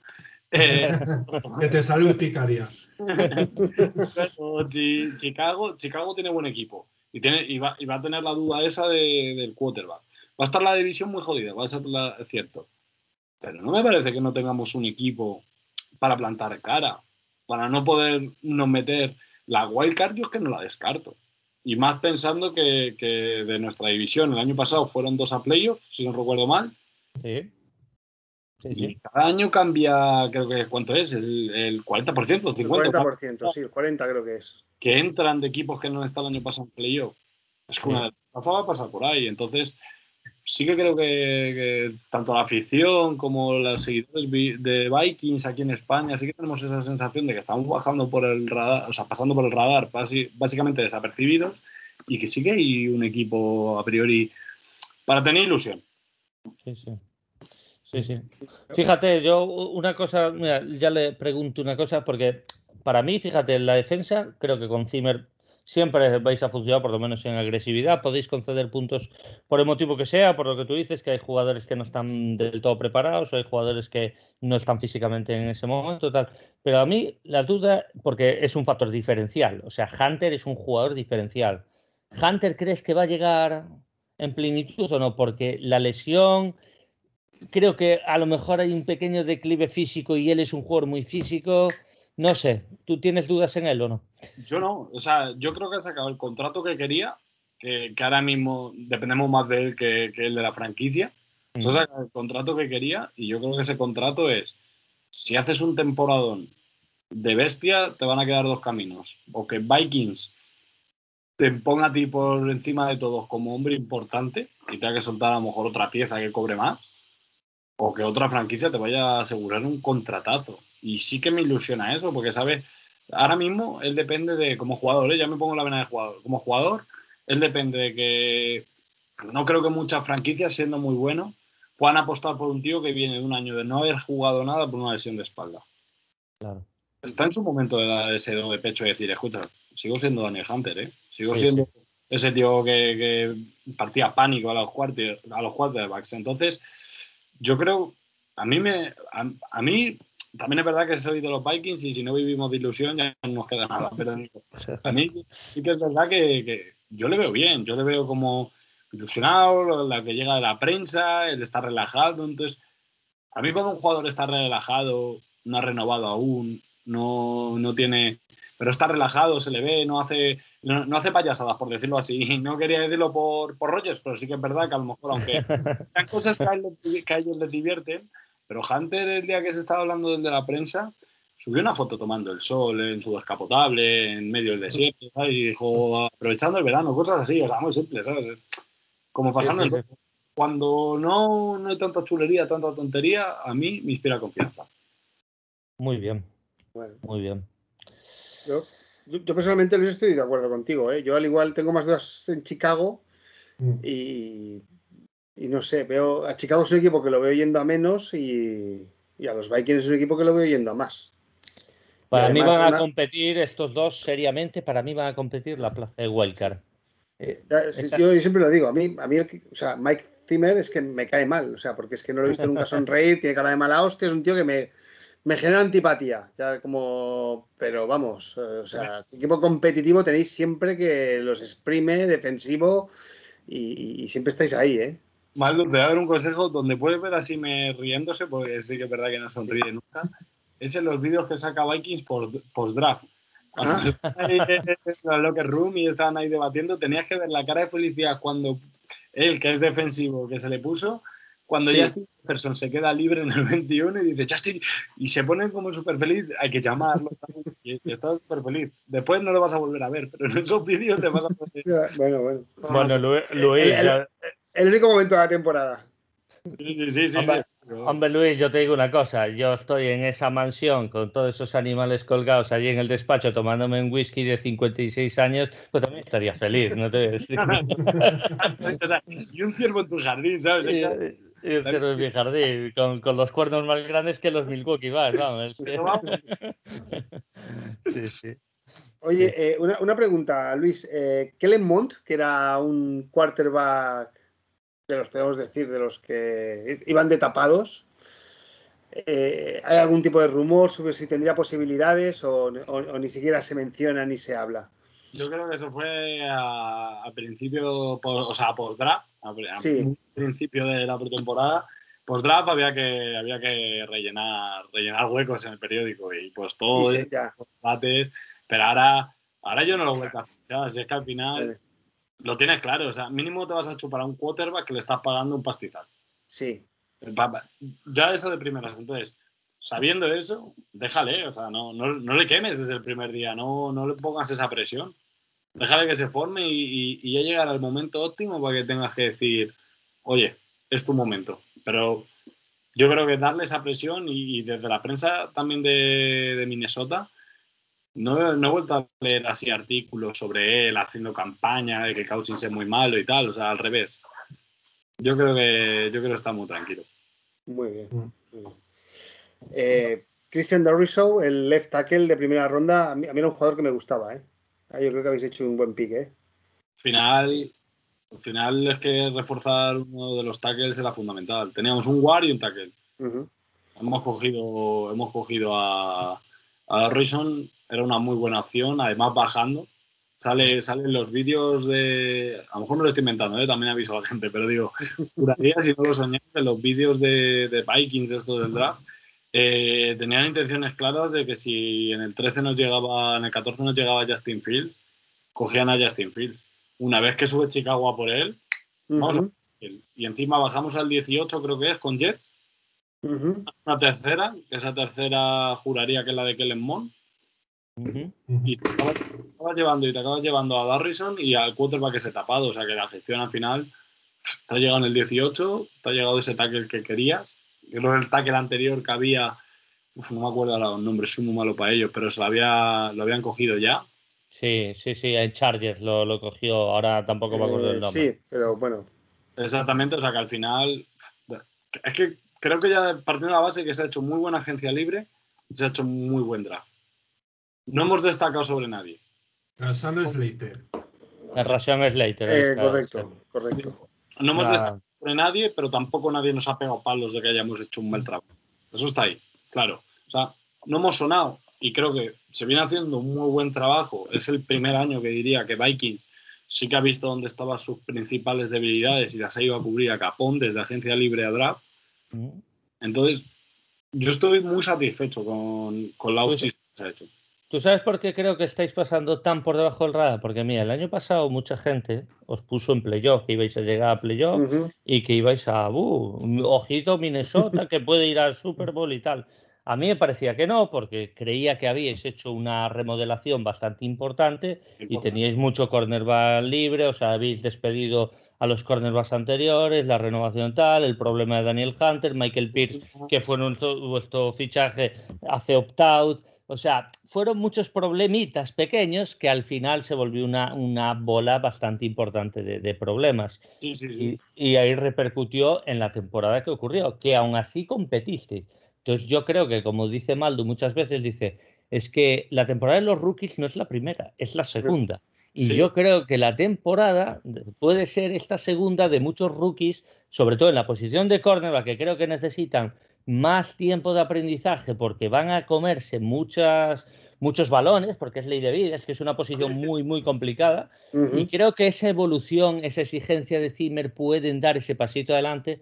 Por eso el gran fichaje de Patrick Peterson me parece mm, top mundial, de verdad te lo digo, porque aunque no te rinda bien, este tío es un profesor y, de verdad creo que en vuestra evolución y de verdad eh, yo puse a Chicago y lo sigo poniendo segundo y en wildcard, pero tengo enormes dudas de que el sorpaso se lo peguéis porque creo que vais a ser un equipo de 50% o más. O sea, vais a estar entre 7 y 10 victorias. Y no me mojo por ninguna de esas dos cifras.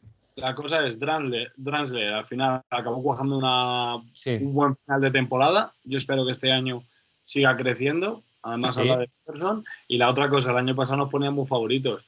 Pero es que este año están poniendo que el primero de las apuestas en Las Vegas para que sea el primer entrenador despedido es Mike Zimmer. No me digas, ¿en serio? ¿En serio? ¿En serio? Hace, antes de Mike Zimmer primero de las apuestas para ser de los primeros despedidos de la temporada. O sea, ni tan, ni tan claro ni tan oscuro, ¿sabes? Joder, pues, no, no. Pues vamos, yo no metía ni un euro ahí, ¿eh? Porque encima, ¿eh? Si, se, si se paga poco encima, ¿verdad? Que va y mete a Mike Zimmer. para mí va a acabar el año. Sí, es que no veo una debacle en Minnesota, es que no la veo no, ni. No, no, no, Pero es que se, mucha gente la ha puesto como que, como que está ahí pendiente y tal. Aquí también eh, a nivel nacional, ¿eh? O sea, aquí en España, en varios podcasts han puesto que está ahí.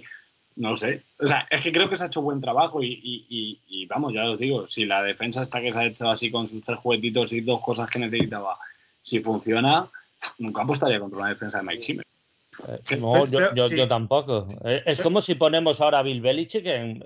Oye, Bill Belichick es candidato también a ser despedido. Mira, mira la mala evolución que ha tenido. Joder, ¿cómo va a estar Bill Belichick en la, eh, en la guillotina, tío? ¿Estamos mal de la cabeza o qué? Hablábamos hoy en el grupo que tenemos de Taberna Vikinga, bueno, del grupo de Vikings, que sí que se decía eso, que mucha gente pone a Zimmer así o, se hacen a lo mejor ranking que me parecen perfectos y además apoyo los rankings a muerte, ¿eh? o sea, no soy ni, al revés, soy de los que cuando hace la gente cosas me divierto, pero a lo mejor le ponían un 14 y decías, pues sí que es verdad que, que Simmer, por buena, buena, buena, a lo mejor ha tenido la temporada del 17, de 2017-2018, que fue la que llega al NFC Championship, sí. pero ¿cómo coge aquel equipo? ¿Cómo coge aquella defensa? ¿Cómo le dio esa vuelta de tuerca? O sea, ¿cómo ha dado de vuelta esta franquicia?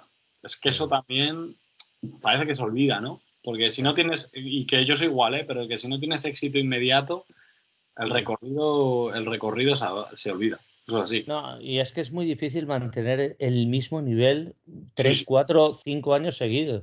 es, muy difícil. y más en esta liga. Y coño, que habéis tenido muchos problemas en el sentido de lesiones, de de jugadores que se le acaba el ciclo, es que es normal, Rudo se le acaba el ciclo, eh, Rose se le acaba el ciclo, es que son jugadores que... O, por ejemplo, eh, Diggs, pues en Rabieta y quiere cambiar de oh. franquicia, eh, Hunter eh, se lesiona la espalda, el año pasado los dos linebackers se caen, lesionados, tiene que salir Wilson que le han fichado los, Eagles, que ha cuatro años sin, sin, jugar prácticamente nada de los Vikings y luego hizo un temporadón, ¿eh? Y le ha valido el con Eagles, pero digo al final, yo qué sé, la temporada pasada fueron todos problemas, es que es así. Entonces. ¿Sabes lo que pasa, Luis? Eh, yo, tengo la teoría de que es que muy poca gente ve a los 32 equipos de la NFL. Yo también, yo también. Entonces, o sea, yo por ejemplo conozco a los Lions y luego pues a Green Bay, Chicago y Minnesota y, y luego seguimos bajando y luego nos vamos a nuestra conferencia y bueno, pero a mí ya me hablas de equipos de la otra conferencia, no sé, Miami. Yo es que Miami los últimos cinco años lo habré visto pues cuando hemos jugado contra ellos y algún partido suelto que ha sido un Monday Night o un Tuesday Night. Ya está, no he visto más a Miami. No, no, pero a mí también. Yo personalmente, entonces, ¿qué conozco Miami? Pues de lo que leo en las redes sociales y de lo que escucho en los podcasts. Entonces, claro, como sois un equipo que con Mike Zimmer estáis compitiendo y el año pasado habéis ido hacia menos y habéis perdido jugadores importantes, pues la gente ya empieza a opinar de que, de que vais para abajo. En cambio, nosotros, los que estamos aquí estos cuatro, que os vemos, decimos, no, no, ojo, eh, que no vais para abajo. No, no, ya habéis tocado fondo y vais hacia arriba. No, no es una de medida al final. O sea, a mí tampoco me da tiempo a ver a los 32 equipos de, claro. la, de la NFL. De hecho, muchas veces me muevo mucho por hype. Eso es. Y no sé por qué será, a lo mejor porque fue el primer draft que tuve que cubrir. Pues le tengo ahí especial cariño y veo muchos partidos de Arizona porque me gusta ver a bueno, Eso es. Claro, a lo mejor, yo qué sé, esta temporada última he visto más a Miami porque quería ver quién era Tua. No, no sé Eso es, sí. Pero a lo mejor me preguntas por otros equipos. Yo, Filadelfia, no recuerdo haberle visto ningún partido el año pasado, ¿sabes? O sea, y es que jugó contra los Jets, que creo que no, te digo que, que, que, ni lo hubiese visto. O los Jets. Los Jets algunos me quedé porque tocaba previa con la guardia y ah, puede. Pero al final lo veo muy difícil, pero digo, joder ni, ni, ni, tan claro ni tan oscuro. O sea, igual que el año pasado, tampoco creo que ni el Luis más optimista, y mira que son muy, muy, muy optimista, te hubiese dicho que llegábamos al Super Bowl. El más pesimista tampoco te dice que, que, que vayas el primer despedido. O sea, hay un tempo. No, y, y, hay un detalle también muy importante que demuestra que también mucha gente ve lo que ve y hasta dónde ve. Minnesota en las temporadas ganadoras, en las temporadas que ha estado, pues, esos 11-5, esos 10-6, que casi se meten en la Super Bowl el año de Filadelfia y tal, Minnesota también ha ganado muchos partidos con la soga al cuello, que pudo ser un caro cruz. Los gana, sí, porque la esencia de Zimmer es competitivo al máximo Eso y yo es. muchas veces pierdo por un field goal, pero también gano por un field goal. Y no, no, claro. Eso es Zimmer. Y a veces pues sale cruz. Hay alguna temporada, pues esos tres partidos que ganas extra, pues te tocan derrotas y que pues ya no vas a por temporada. Pues son así, pero, pero con Mike Zimmer tener la garantía de que estás ahí siempre, eso es, eso es que para mí me parece entrenador de 10, de 10, que hay cosas que tampoco me gustan, pero vamos. Sois la visita, yo le llamo la visita al dentista de cada fin de semana. Esos son los jodidos Minnesota Vikings para mí. Porque ir a jugar contra Minnesota, ah, ya vamos al dentista otra vez, joder. Pasar cualquier cosa y te, te, voy a refrendar lo que acabas de decir con una referencia.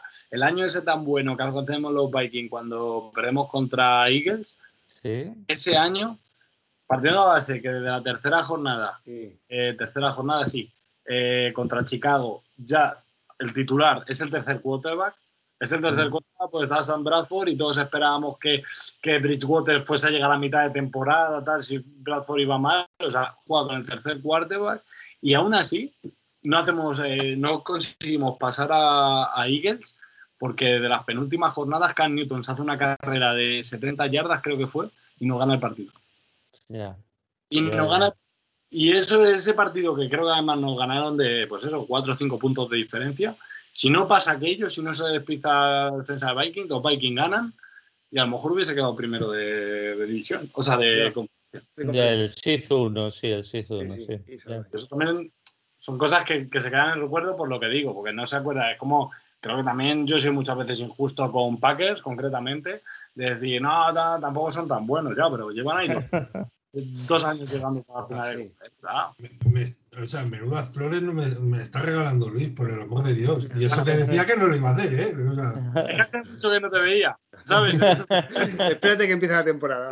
Claro, claro, claro. hombre, a, a, ya lo daremos. Se nos han olvidado las lo- cosas ya. Lu- Luis tiene una referencia de barba y dice, uy, es que esa Claro. barba a lo mejor es para mañana. Oye, eh, a- Antón, ¿tú a quién ves más rival para competir por vosotros? Yo veo a, ¿Quién que a a, vosotros? ¿A, a día de Vikings.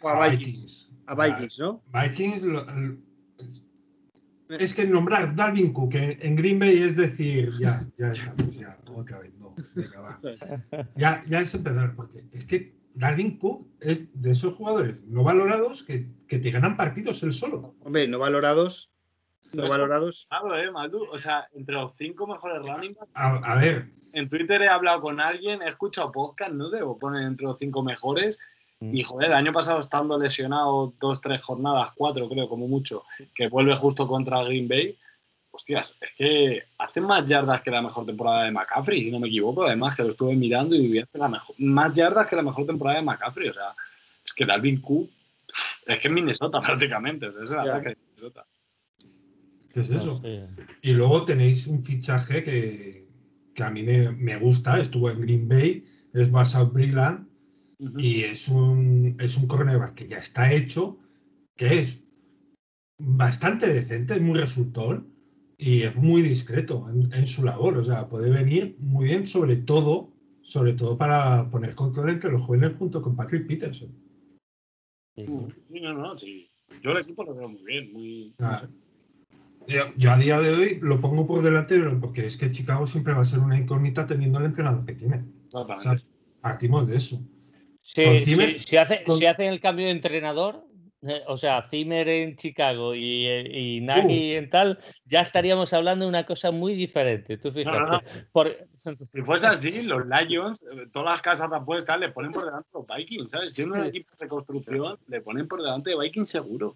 No, sí, y Matt Mm, Nagy en la sí. semana 4, aquella sí que estaría bien. La, la apuesta de Matt Nagy, el primer Sí. despedido, sí. Pero vamos. sí. Aún así, a día de hoy yo le seguía metiendo dinero a Mandagi para despedido. Sí, ¿eh? sí, sí, sí. Eh, sí, no, no, es- va a estar entre los candidatos si la cosa no, no, va- no va bien. Pero para mí, como tiene el equipo, pues. Y, y para mí hubo más motivos de despido el año pasado de lo que parece. Lo que pasa al final, claro, 8-8, entra en playoff, oculta un poquito eso. Pero para mí, la temporada de Managui el año pasado no es buena, aunque haya entrado en postemporada. No es nada buena. Yo lo hubiera fulminado. A mí me parece un error que Ryan Pace y Matt Nagy sigan en la franquicia de Chicago. De Sí. verdad.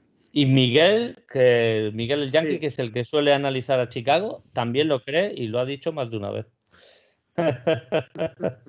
ahí, ahí tenemos Ahí. la información de. Sí, sí, tremendo. No ven, los, no, ven, no ven las 32 franquicias. El que, No. más se le, el que más se acerca, que es el siguiente, creo, por aquí, no, eh, Big Fangio, Zach Taylor y el cuarto, Matt Nagy. Bueno, Mira, Pues- mira, país. le, le pondremos algo. Eh, venga, vamos con el calendario. Jorge, Calendar. semana No, 1, no, venga. Lu- Eh, Luis, perdona, Luis. Luis, Luis, sí. Eh, semana 1, Bengals. Victoria. Bueno, Bengals no van a ganar a nadie, ¿no? Eh, van A los Chicago. A los Steelers, los dos. Eh, semana 2, Cardinals. Vais allí, al desierto. Ganamos, ganamos. Vale. Semana 3, recibís a Seahawks. Ese, mira, te voy a decir que es el único que me creo que ganemos porque es la primera vez en 50 años que vienen los Seahawks a casa. La primera vez. ¿Sí? Joder, si las últimas 20 temporadas hemos jugado siempre allí. No he visto nunca a los Seahawks en Minnesota. Nos enfrentamos todos los años contra ellos. En, en playoff sí. En playoff puede que sí, pero Playoff, y ya está. La, Ya- Blair Walls. Blair, Blair No, pero- Walls. no, esa fue. Esa juraría que fue en Seahawks, ¿no? En No, Seattle. ese- no, no, Fue en Seattle. en- no, no, no, Fue en jugasteis en el campo, en el campo universitario de en Minnesota. el campo de los Wolvers, ¿no? Sí, Sí, De los sí, los Golden Gophers. sí. Sí, A sí, 15 Porque bajo me, me acuerdo el, el aire sí, del sí. frío con el sol que hacía, pero Sí. hacía un frío que pelaba y Un frío de la hostia. Pues mira, A, a- a cualquier cosa le llamáis frío. sí, Ah. nada, menos 25 grados al sol, Al ¿sabes? sol, pues nada. Bueno, eh, semana 4 eh, recibís a los Browns. ese- Partido con Morbo, ¿eh? Es que creo que palmamos. Realmente creo que vamos a ganar los cinco primeros. Claro, pero- Bueno, macho, cuánto putísimo esto. Y luego la semana 5 eh, recibís a los Lions. ¿Ves? Esa es la típica pechada de Vikings. es una típica de que Tan llega con un 4-0 y dices, va, los Vikings seguro. Y es la típica pechada que hacemos los Vikings. Bueno, Bon 4-1. muy bien. Esto me, me estáis recordando a. Esto lo decía Mariano Tobar, que decía: A mí me gusta hablar con los aficionados porque todos me dais vuestro punto de vista y todos vais a ganar la Super Bowl. es un crack. Es un crack, verdad, sí, sí. No, no, tienes toda la razón. Bueno, no, sabemos, no creo que nos escuche este humilde podcast, pero si nos escucha, oye, eh, un fuerte abrazo para él, le echamos de menos. Sí. Hombre, estamos hablando de los Vikings, es lo que quiere escuchar todo. todo, todo. Ah, entonces, Bueno, pues vamos con los Lions. ¿Los hago yo, Pues, Jorge? Maldo, todo para ti, Maldo. Todo Bueno, para ti. pues eh, equipo en reconstrucción con, bueno, voy a decir aquí en nuestro podcast, o sea que más o menos todos lo saben, ¿no? Tengo que hacer muchas introducciones, pero con head coach nuevo, Dan Campbell, offensive coordinator, Anthony Lynn y defensive coordinator, eh, Aaron Glenn. Y bueno, se ha hecho un buen draft, bajo mi punto de vista. Creo que el draft de hace dos temporadas también fue muy bueno y este es el que nos tiene que dar solidez en la plantilla. Y en cuanto al, a la agencia libre, pues hemos traído al running back de, de, de Green Bay. Hostia, ahora me, ahora me he quedado. Jamal Williams. Williams, Williams, Williams. y a Michael Brokers, de defensive tackle de, de los Rams. Eh, a mí la verdad es que viendo jugador por jugador y posición por posición se me queda un poco corta la, la- la plantilla de talento, pero bueno, no tenemos nombres. Estamos en reconstrucción. eh, a nivel ofensivo se nos han ido tanto Golladay como Marvin Jones y hemos traído a, a Perryman y a Taylor a ver qué tal rendimiento dan. También se nos ha ido Stafford, esto ya se sabe. Y, bueno, nuestro punto fuerte pues es la línea ofensiva y parece que queremos correr con Jamal Williams y de Andre Swift. Y, a ver qué tal. Y luego, pues en, en defensa, eh, lo que está claro es que vamos a, a reforzar la. Bueno, el front seven no, porque a, a nivel de linebackers lo veo bastante débil todavía el equipo, pero sí que la línea defensiva, ahí sí que hemos metido, tanto con Michael Brokers como no cortando a ningún jugador, y el draft que hemos hecho, sobre todo, está destinado a que no nos corran, ¿no? Y yo, para mí, tienen marcado a fuego, por ejemplo, los partidos contra Green Bay y, Vikings el año pasado, que, que no recuerdo el número, pero Dalvin Cook eh, batió el récord de yardas en un partido. No me acuerdo si fueron sus yardas personales o las yardas de la franquicia, pero es que vamos, en los tres primeros drives fueron todos carrera, carrera, carrera, carrera, hicisteis 21 puntos. Y luego también quedó marcado a fuego, pues, eh, eh, el partido en, en Green Bay, que, que también nos, nos corrieron todo lo que, todo lo que quisieron, ¿no? Las famosas gafas de sol de, de- de Aaron Jones, ¿no? Paseándose por la banda, ¿no? Entonces, sobre todo que hemos montado una defensa, pues para, para que no nos corran, ¿no? Empezando por, por el ABC, ¿no? Del fútbol americano. Es decir, eh, vamos a correr y, y que no nos corran. Y a partir de ahí, el equipo que nos quiera ganar, que tenga que, que tenga que esforzarse y tenga que, pasar, ¿no? Oye, si sale Aaron, no sé, el amigo Kiko Primo. eh, y, y nos hace cuatro pases y nos hace 250 yardas de pase, pues oye, se le felicita, se le da la mano y ya está. Pero sobre todo que no. Guardará las estadísticas. Sí. Aaron Rodgers, ¿no? ¿Qué vas a hacer? Pues si Aaron Rodgers te lo hace, pues también, ¿no? Pero claro, eso de que Aaron Rodgers juegue como quiera, juega libre y que te haga las pases, pues no sé. Hay que, hay que intentar llegar a él y, y tocarle, ¿no? Y creo que volvemos a eso, ¿no? A, la- a las bases del fútbol americano. Vamos a intentar hacer una defensa dura, una defensa agresiva para jugar a tope y, sobre todo el orgullo de pertenencia, que es que, bueno, mm, la temporada pasada el final fue, fue realmente triste un equipo sin competir, con los brazos caídos, eh, haciéndole la cama a Matt Patricia. Y, yo siempre digo que es que llegábamos, no voy a decir a la media parte, pero llegábamos al tercer cuarto que, que- ya no competíamos. El último cuarto sobraba, cuando en la NFL, que es la liga más disputada del mundo, algo se puede decir que es que los últimos cuartos son súper divertidos, ¿no? En el 90% de los partidos estás jugando y es que nosotros eso no lo tuvimos. Así que, bueno, esta es nuestra idea. Equipo en reconstrucción eh, y a ver cuántas victorias podemos sacar. Yo también, volviendo antes a lo que decía Luis, de, Mike Zimmer están las apuestas del, del- del entrenador, primer entrenador que puede ser despedido, es que nosotros a las apuestas salimos en los Power Rankings, salimos el 31 o el 32. Es que en algunos salimos por detrás de, de los Houston, Texas, ¿no? Por detrás de Bengals, ¿no? Eh, también me parece excesivo, porque Claro. el año, o sea, durante las dos últimas temporadas, las primeras jornadas que estaba Matt Patricia todavía al mando e intentando tirar del equipo, y creo que todavía el equipo estaba cohesionado antes de que se resquebrajara y que hubiera conflictos internos en el vestuario que no han salido, pero los había, el equipo competía. Es decir, nosotros hasta la jornada 8 no éramos capaces de competir. Una vez que no podíamos competir, yo creo que los jugadores eran los que intentaban hacerle la cama, ¿no?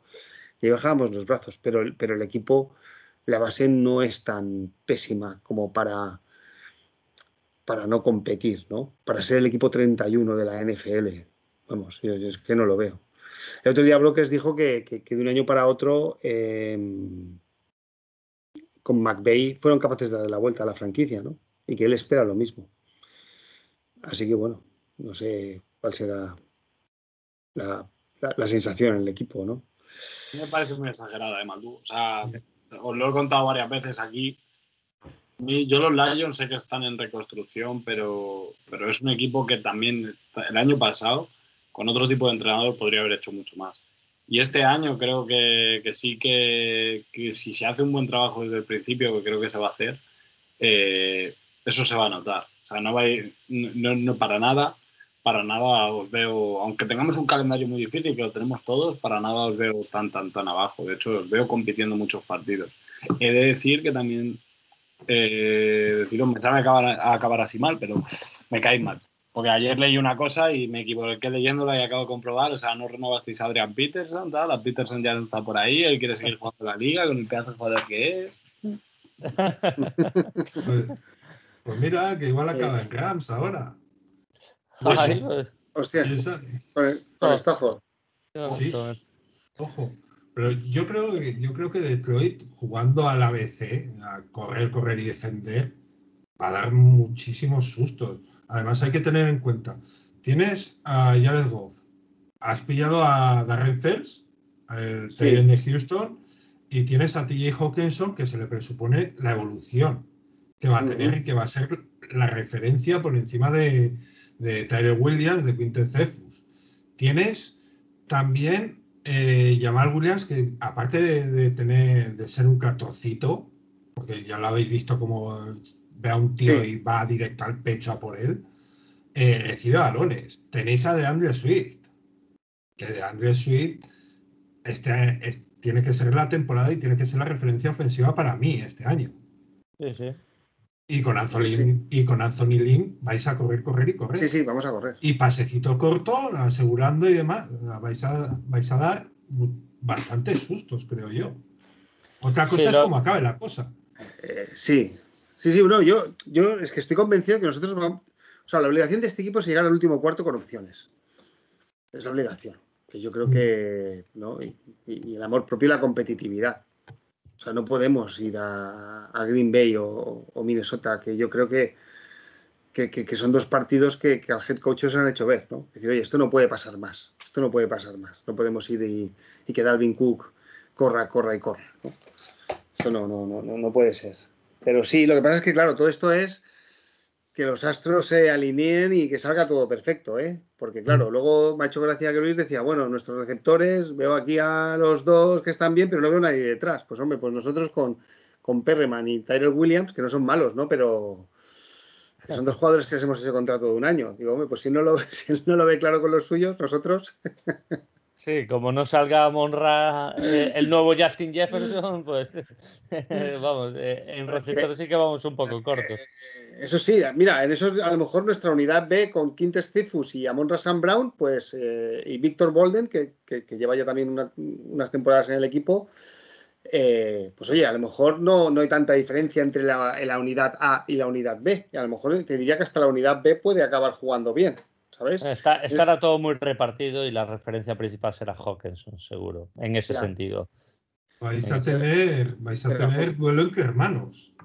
Sí, eh, eh, el derby, sí, sí, Equanimus. Sí. Con Equanimus. Aparte, aparte, Chad Surratt de Minnesota bueno, contra a. A ver si hace roster. A ver si hace roster, ¿eh? Espera, espera. Yo, ya sabéis que tengo confianza en el chaval. Sí, No, no, pero está, está, el otro al que le dieron una buena prima por, por venir a, a Lions. Eh, eh Javon, McKinley. McKinley, que dicen que es el, que, el principal candidato a poder hacer roster, ¿eh?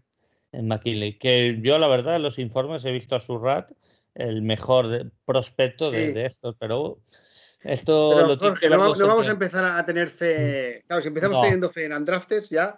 Vamos, vamos mal, vamos mal. a mí, pero bueno, yo o sea, también considero que a nivel ofensivo podemos meter entre 20 y 25 puntos cada partido, ¿no, Jorge?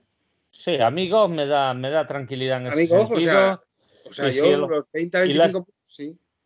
Y las trincheras. Las trincheras me dan Me O sea, dan dos- tranquilidad. Dos touchdowns, y dos field goals y. Co- y- Como y decía, 20 puntos, entre 20 y 25. Ahora bien, la, la- la clave es la defensa. La clave es la defensa, que tiene que dar, que tiene que dar ese salto de calidad. Y es que no lo tiene.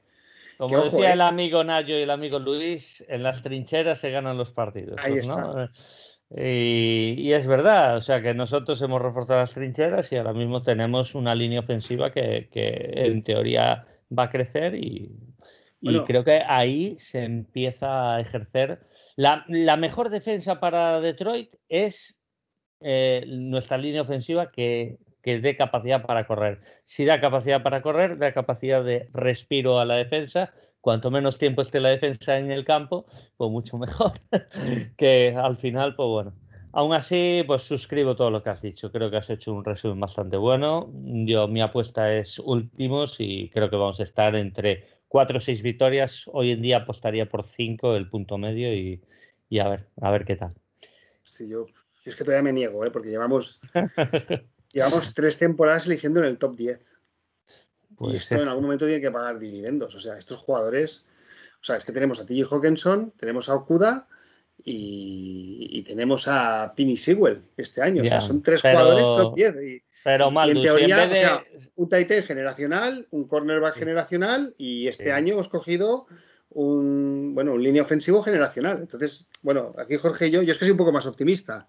Antes era más optimista, ¿eh? pero es que pienso que en algún momento en la NFL esto se tiene que girar y tiene que empezar a... ver, si, si en vez de la NFC Oeste fuera la NFC Este y si en vez de la AFC Norte fuera la FC de, de Green Bay, que ahora no me acuerdo cuál era, el, el Este, creo que es también, pues te- seguro que estaría cerca del 50%. Sí, yo, yo os voy a decir una, yo pero- voy a decir una cosa. La, la, la NC, la- o sea, la NFC Oeste, ¿vale? Seahawks, que el año pasado hizo tan buen récord, hizo tan buen récord porque jugaron contra la NFC Este, de Dallas, Sí. Washington, Sí. y esto lleva, les llevó a tener un récord engañoso. Esta gente no son tan buenos como nos parecen que son, ¿eh? Siempre están engañando a la gente, porque siempre, nunca son tan buenos, pero siempre están en playoff, macho. No sé cómo hace, pero eso es Pete Carroll, eso es Seattle. Ya, eh, pero en una temporada, en, en una temporada de, de- de- o sea, es decir, Minnesota hizo 7-9. O sea, es que de 7-9 a 9-7 no hay tanta diferencia. Y si, Pues te toca, yo, y si- y si te toca jugar contra, contra el año pasado, contra Washington y contra Filadelfia y contra Giants y contra Dallas, es que ahí están esas dos o tres vi- victorias de diferencia. llegará el día, llegará el día que Seattle se caiga. Y con Pete Carroll y con Russell Wilson, estoy seguro. Pero, Y lo- macho, que, que nunca se caen. Es que nunca se caen. O sea, siempre son una apuesta para quedar último, para quedar tal, y siempre se meten. Yo no sé cómo lo hacen. Tiene un gen competitivo que nadie lo tiene. Y yo, sinceramente, me fío más de Seattle que de Detroit Lions a día de hoy. No, no, no digo que no, pero que no, pero que esa división no son tan buenos como nos quieren hacer creer. Para mí tampoco son tan buenos. Su mejor época pasó, pero siempre están ahí, macho. Siempre.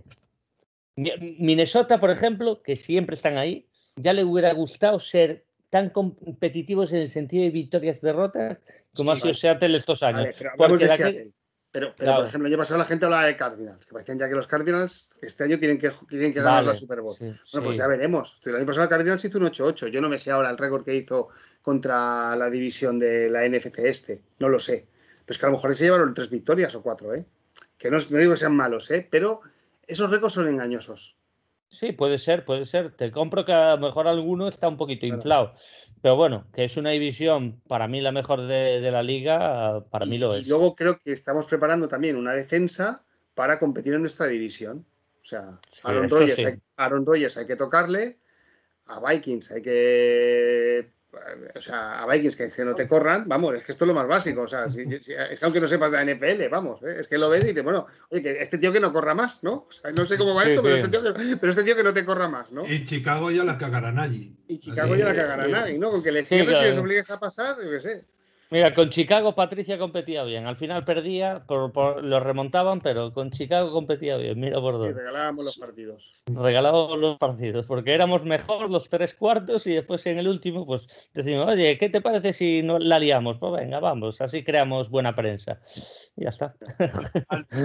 El año pasado, el año pasado los Cardinals 4-0 contra la NFC este. ¿Ves? Mira, pues mira, tenía razón ahí mal. Además, a Giants 7-26. Ahí es 33-26. A Cowboys 10-38 y a Washington 30-15. O sea, es que no fueron típicas derrotas sufridas. Pero es que hablas de Cowboys y Cowboys ya sabemos quién es el entrenador. Oye, que os dio la última Super Bowl. No lo critiques, Antón, que os dio la última no, no. A ver, a ver no yo le critico por las últimas temporadas. Creo que desde la, desde la eliminatoria con Seattle ya en la época McCarthy ya debería haber terminado por mm. completo. Creo que luego fue sostenido por, por obra y por verbigracia de, de Aaron Rodgers. Sí, por haber sido el último entrenador. Es que en ese sentido sois muy conservadores. Vosotros los últimos eh, grandes baluartes, digamos, en cuanto a títulos, en cuanto a tal, lo soléis mantener, estirar la goma del chicle eh, bastante tiempo. Eso suele pasar, ¿no? O sea, aunque no haya sido un tiempo tan longevo, pero creo que también esta última temporada a lo mejor a, a Doug Peterson se le tenía que haber hecho antes. Sí. Sí, es muy probable, sí, sí. Ni esta, última temporada. Y se le ha ofrecido esas dos temporadas para el desastre que ha ofrecido. Es difícil, yo creo, gestionar cuando alguien te ha hecho un campeón. Sí, pero tú si te fijas, la, a diferencia de Doug Peterson, evidentemente Doug Peterson no ha competido como McCarthy, tampoco ha tenido a Aaron Rodgers, ha tenido a Carson Wentz, que no llega al nivel y aún encima pues ha sido un problema en cuanto a lesiones, ¿no? Y Peterson creo que evidentemente él ha cometido muchísimos errores y no ha tenido los resultados y creo que Filadelfia sí que le cortó la cabeza pronto, pero McCarthy creo que tenía, tenía más prensa en ese sentido o si no tenía tanta prensa tenía el apoyo de la franquicia para poder durar más incluso en temporadas de perdedoras. Pero bueno tenía el apoyo de la franquicia. El que también se tenía que haber ido era el de Falcons, que ahora mismo no me. Ah, Dan Quinn. Dan, Quinn. Dan, Quinn. el último año le sobró. Y Bill O'Brien, ¿qué, vamos a, vamos a decir? Oye, Bill O'Brien como general manager. Creo que debería haber sido cesado hace bastante tiempo, porque ha dejado a, Texas en la miseria. Escucha, según, según, hace, según hace el trade con. Tunsil, con Miami. Miami. Con, con Cardinals. No me sale ahora, joder. Sí. Con Adrian Hopkins. Sí, vamos, ah. En ese momento yo soy, vamos, soy el dueño, me presento en su casa con un, además, siendo, Houston, ¿sabes? Con un revólver, una buena y diciendo, escucha, vete del estado. vete de Texas, que es, que es grande, ¿eh? Texas es más grande que España, que lo sepas. Es, es un tira al sur. tira, tira para México, venga. Bueno, pues oye, yo, por, acabar con Detroit, yo para mí la, clave del salto que tiene que adelante este equipo es la defensa. La defensa, que yo viendo los nombres tampoco me parecen tan. No sé si vamos a jugar al final con un 5, con un, con un 4-3 o un 3-4. Eh, Jorge, no sé qué opinas, pero. vamos a tirar Trey, Flowers, perdona, eh, Trey Flowers, Michael Brokers, Romeo Guara, eh, Jamie Collins, eh, Deshaun Han. Y no sé, a mí me parece que tenemos nombres. Luego, ya no he nombrado los dos rookies que hemos cogido este año en segunda y tercera ronda, ¿no? Mm. Levi Onsurrique y Aline McNeil, ¿no? Que tienen, bueno, no sé, sus, informes son muy positivos. Y sobre todo, yo espero mucho, eh, uno no está en la línea defensiva, uno es Okuda, que parecía que era el mejor cornerback de, de los últimos años, y el otro es Julian O'Bara, que lo cogimos en tercera ronda hace dos años que, bueno, a, priori tenía muy buenas expectativas. Por lo tanto, para mí, en ese grupo eh, es donde espero que dé el equipo ese salto de calidad. O sea, aunque la ofensiva dé un paso atrás, para mí es la defensa la que tiene que dar tres, cuatro de pasos hacia adelante. Y no te olvides de Tracy Walker, que está en año en fin de contrato y es un jugador que creo que También. va a querer firmar un buen contrato a final de temporada y, yo confío mucho en que dé un salto brutal. Es complicado, es complicado, pero bueno, eh, ya veremos con qué, con qué nos trae los entrenadores, pero yo creo que va a ser una 3-4-3, creo que vamos a alternar estos rookies con estos nombres que has dicho, porque los rookies son especialistas defensivos, o sea, de carrera, perdón, en, especial. Entonces, los dos primeros downs, pues McNeil creo que se le va a abusar mucho de él, un Guzuri que yo creo que también, y ah, yo creo que el que se va a caer de ahí va a ser Hunt. Hunt no, no tengo muchas pretensiones en él y confío en que Julia, Julian juegue más que, o sea, que alterne con Romeo, pero que también juegue muchos snaps y a ver si Trey Flowers, pues por lo menos se gana el sueldo que, tiene, que, no es pequeño. Sí, sí. ¿Han está en su cuarto año de contrato? También, también, también. Pero pues, no sé, no sé. Siempre tiene lesiones, siempre hay. Sí, es como Austin Bryan. Son jugadores que no acaban de. Sí. Hay jugadores que digo, están lesionados del cerebro, ¿eh?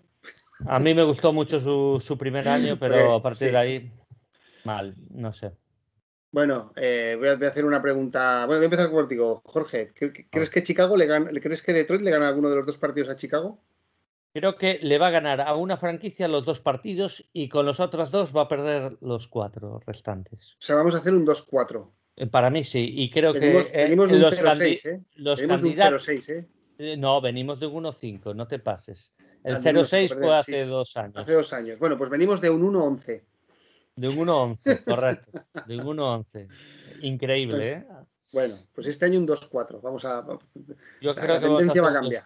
Eso es. Año que viene un 3-3, un 4-3, en fin. Luis, sí. Luis ¿tú, tú ves, ves, que somos capaces de, de, competir contra vosotros y ganaros alguno de los dos partidos? Sí, mira, antes de, de, que empezase el programa lo he dicho, lo he dicho fuera y lo voy a repetir ahora. Los Vikings este año van a hacer un, un como he dicho, un 15-2. Un 15-2. Y las dos derrotas contra Detroit. Lions un 2-15. ¿Y tú, Antón? A ver, yo espero que, que no nos ganéis. O sea, competir sí. Porque, porque Detroit siempre compite, o sea, normalmente siempre compite. Y si no tenéis ahí a los cebras que os echan un golpe, un golpe de mano. todavía es cuece, ¿eh? Todavía es cuece, todo, todo, un clásico, todo un clásico. Eh, competir sí, eh, espero que no nos ganéis. Bueno. Pero, bueno, pero tú, tú, ya, ya, pero no, tú, tú, crees que nos ganamos ninguno de los dos partidos? Yo creo, a ver, con la cabeza fría creo que no. No, ya está, que, Es normal. Pero, que va a estar va a estar apretado, porque si os dedicáis a, la BC que, hemos dicho, que le vais a presentar cara a, casi todos los rivales. Eso es. Otra cosa es que te salga, ¿eh? Sí. Otra cosa es que te salga. Claro. Eh, venga, Jorge, vamos con el calendario, ¿eh? Venga, di, di comenta ahí. semana 1, 49ers. Eh, yo voy a empezar, ¿eh? Yo creo que las tres primeras jornadas de la NFL son la pretemporada auténtica, ¿vale? Entonces, la primera semana 49ers y la segunda semana Packers, yo de esos dos partidos ganamos uno. Bien, está bien, a ver. Semana 3 Ravens, ya no está la Patricia Ball, o sea que. ya, madre mía. Eh, Lion Ravens, no sé, lo veo difícil, ¿eh? Aquí puede que. No sé, yo en las tres primeras jornadas voy a poner un 1-2. Luego vamos a Bears, Bears Lions. Ellos van a estar jodidos ahí, no sé por qué. McNaghy va a estar en la cuerda floja, les vamos a ganar. y la quinta jornada, un Viking Lions. Lo veo, difícil, ¿eh? Lo veo difícil. Pero bueno, os voy a decir que en, las cinco primeras jornadas un 2-3. Vale. Pues yo, yo firmo eh, tu 2-3 también. ¿Sí? Creo que le vamos a ganar a Baltimore en la semana 3 y, y como dije, o Chicago o Minnesota, uno de los dos, vamos a ganar los dos partidos. Hoy digo que es a Minnesota. Igual dentro de un mes, en septiembre, digo que es a Chicago. Ya veremos cómo me levanto después del verano o en verano ya finalizando. Eh, Packers. ¿Eh? ¿Perdón? Packers, no te preocupes. No, y, ojalá le ganemos a los Packers, oye, por lo menos mm, bajar un poquito el aura de, Wisconsin, oye, que, que, a mí, que la NFC Norte esté más repartida, a mí me gustaría más, ya que no ganan los míos, pues que esté más repartida, pero ojalá ganáramos. A mí no. ganando los míos, claro. Hombre, claro, claro, claro. Hombre, y si yo estuviera en tu lugar, yo que, que Detroit gane 10 años seguidos. ¿Que os aburrís el resto? Pues os jodéis, pero, pero ah. como no pasa, pues, pues macho, tenemos que, que, que andar con fastidiándonos, fastidiándonos, mm. lamentablemente. Ya son veintipico de años. Vamos para 30 años sin ganar. Sí, sí, vamos para 30 años, ¿no? No sé si fue en el 92 o. 93, el último. 93, bueno. Es increíble. Es increíble. Que sepáis que estadísticamente nos toca. O sea, cuando empecemos a ganar, olvidaros, ¿eh? vamos, a ganar seguidas la, la, división de 30 años, ¿eh? O sea, como 7 8 años seguidos, ¿eh? vamos, es que. del, caer bien va a acabarse. El caer bien va a acabarse. a ver quién nos aguanta después de eso. bueno, oye, ¿queréis que llevamos aquí ya, nos acercamos a las dos horas del programa al final? Eh, ¿Queréis comentar alguna cosa más de, de, la NFL en general, de la división, Antón? imagino con ganas, ¿no? De que comience ya la pretemporada, noticias. más que ganas de que empiece la pretemporada, con ganas de que acabe el culebrón ya, que es que llevamos ya casi medio año, porque ya, ya empezaron los mentideros cuando, cuando acabó la, la final de la NFC. Oh, la cara de Rogers, que no sé qué, no sé qué cansa el tema, queremos fútbol, queremos disfrutar, queremos ver carreras, pases, golpes, queremos, queremos el pack completo y queremos, lo queremos ya. Y eso va a empezar en, tres semanas, como quien dice, con la pretemporada. Y en mes y medio con, con, la, con la liga propiamente dicho. tenemos ganas de fútbol. Sí. Y que no, haya, que no hayan pretemporada lesiones graves, eso mm. toquemos madera para que eso ocurra. Y que disfrutemos de todos los jugadores. Y que disfrutemos de todos los jugadores. Y mira, si es una lesión, pues que sea pues, de un par de semanas.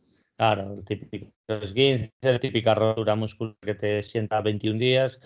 Esas cositas. No sea una rotura de Aquiles como que, que, eso, una rotura de cruzado o esas cosas, porque eso que va a ocurrir, lamentablemente. Pero por lo menos que no toque el NFC Norte, ¿no? Por lo menos. que nos mantengamos en la burbuja. Exacto. Eh, Luis, ¿alguna cosa más? No, que vamos a ganar, que, que se sí, que lo vamos a protagonizar nosotros y que bueno, Antón realmente la camiseta que lleva hoy de Fabre la, la pintará de morado y todos seremos felices. ese es mi resumen eso, eso no creo que pase. Si además os mandamos a Fabre para que os diera por el culo. Pues para que os fastidiara. Pues casi gano una Super Bowl, mandándonos a la Rogers para que nos dé por culo, vamos. lo sé, lo sé, es que lo, hicimos así aposta para que saborearais lo bueno. Oye, él firma, ¿eh? él firma que le deis a Rogers jugar una Super Bowl como si tiene que ser perdida, pero... pero sí, sí, yo, yo, firmo y que la juegue, que disfrute. Perdiéndola contra los Bills, ya te lo digo, ¿eh? eh el, año, el año pasado, eh, antes de que empezara la liga, eh, yo dije la final Packers-Bills. Y esto me faltó. Sí, sí, yo dije Vikings Bills. y este ha repetido el sábado pasado de, pues eso, de picos altos, ¿no? Con dos cervezas, dije Viking Bills. Y, y la apuesta, ¿eh? ver Pues yo, yo, yo, acerté, yo no acerté ninguna, o sea que da igual. Yo dije Coles, que se quedó un poquito más lejos, y no recuerdo quién puse la NFC ahora mismo. No me acuerdo. A Lions, seguro. No, no, puse. No, no, a Lions, lo puse yo. A Lions lo, sí, fue capaz de ponerlo él, ¿no? No me acuerdo, ¿eh? No, no, Rams no puse, no, no me acuerdo, no me acuerdo quién puse. Eh... Si no hubiese sido por las lesiones. Bueno, oye, para, para, bien al principio. Para, para, cerrar ya, para llegar a las dos horas del programa, una última pregunta. Venga, eh, Antón, ¿qué, ¿qué, va a hacer Rams este año con esta fuera al mando? Rams. Sí, ¿tú los ves compitiendo por la Super Bowl, por la división a por Seahawks?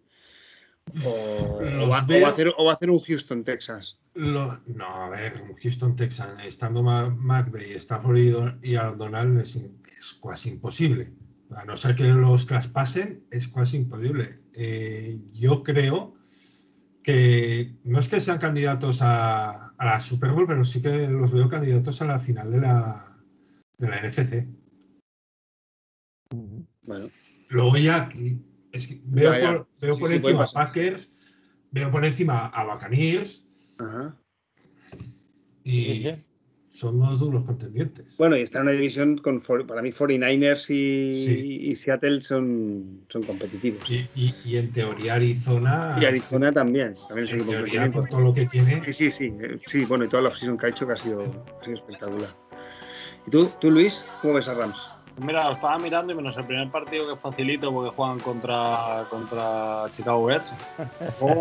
Luego, tienen cuatro partidos que creo que pueden definir muy bien eh, la temporada que van a tener, porque tienen a Colts, a Buccaneers, a Cardinals y a Seattle. Al final dos, dos son divisionales, luego los Colts y los Buccaneers se van a poner bastante difícil. Entonces, creo que eso puede marcar. Sí que es verdad que con la, con la desgraciada noticia de, de Akers se me caen un poco, pero bueno, luego me ha dicho Antón que, sería un gran ojeador lo de, lo de Patrick Peterson y cuidado, ¿sabes? A mí esta forma me gusta mucho y creo que, que esa franquicia en los últimos años eh, le ha ido tan bien porque tiene un muy buen entrenador, porque tiene muy buenos jugadores, pero le falta una figura de quarterback potente. Con Stanford creo que la tiene.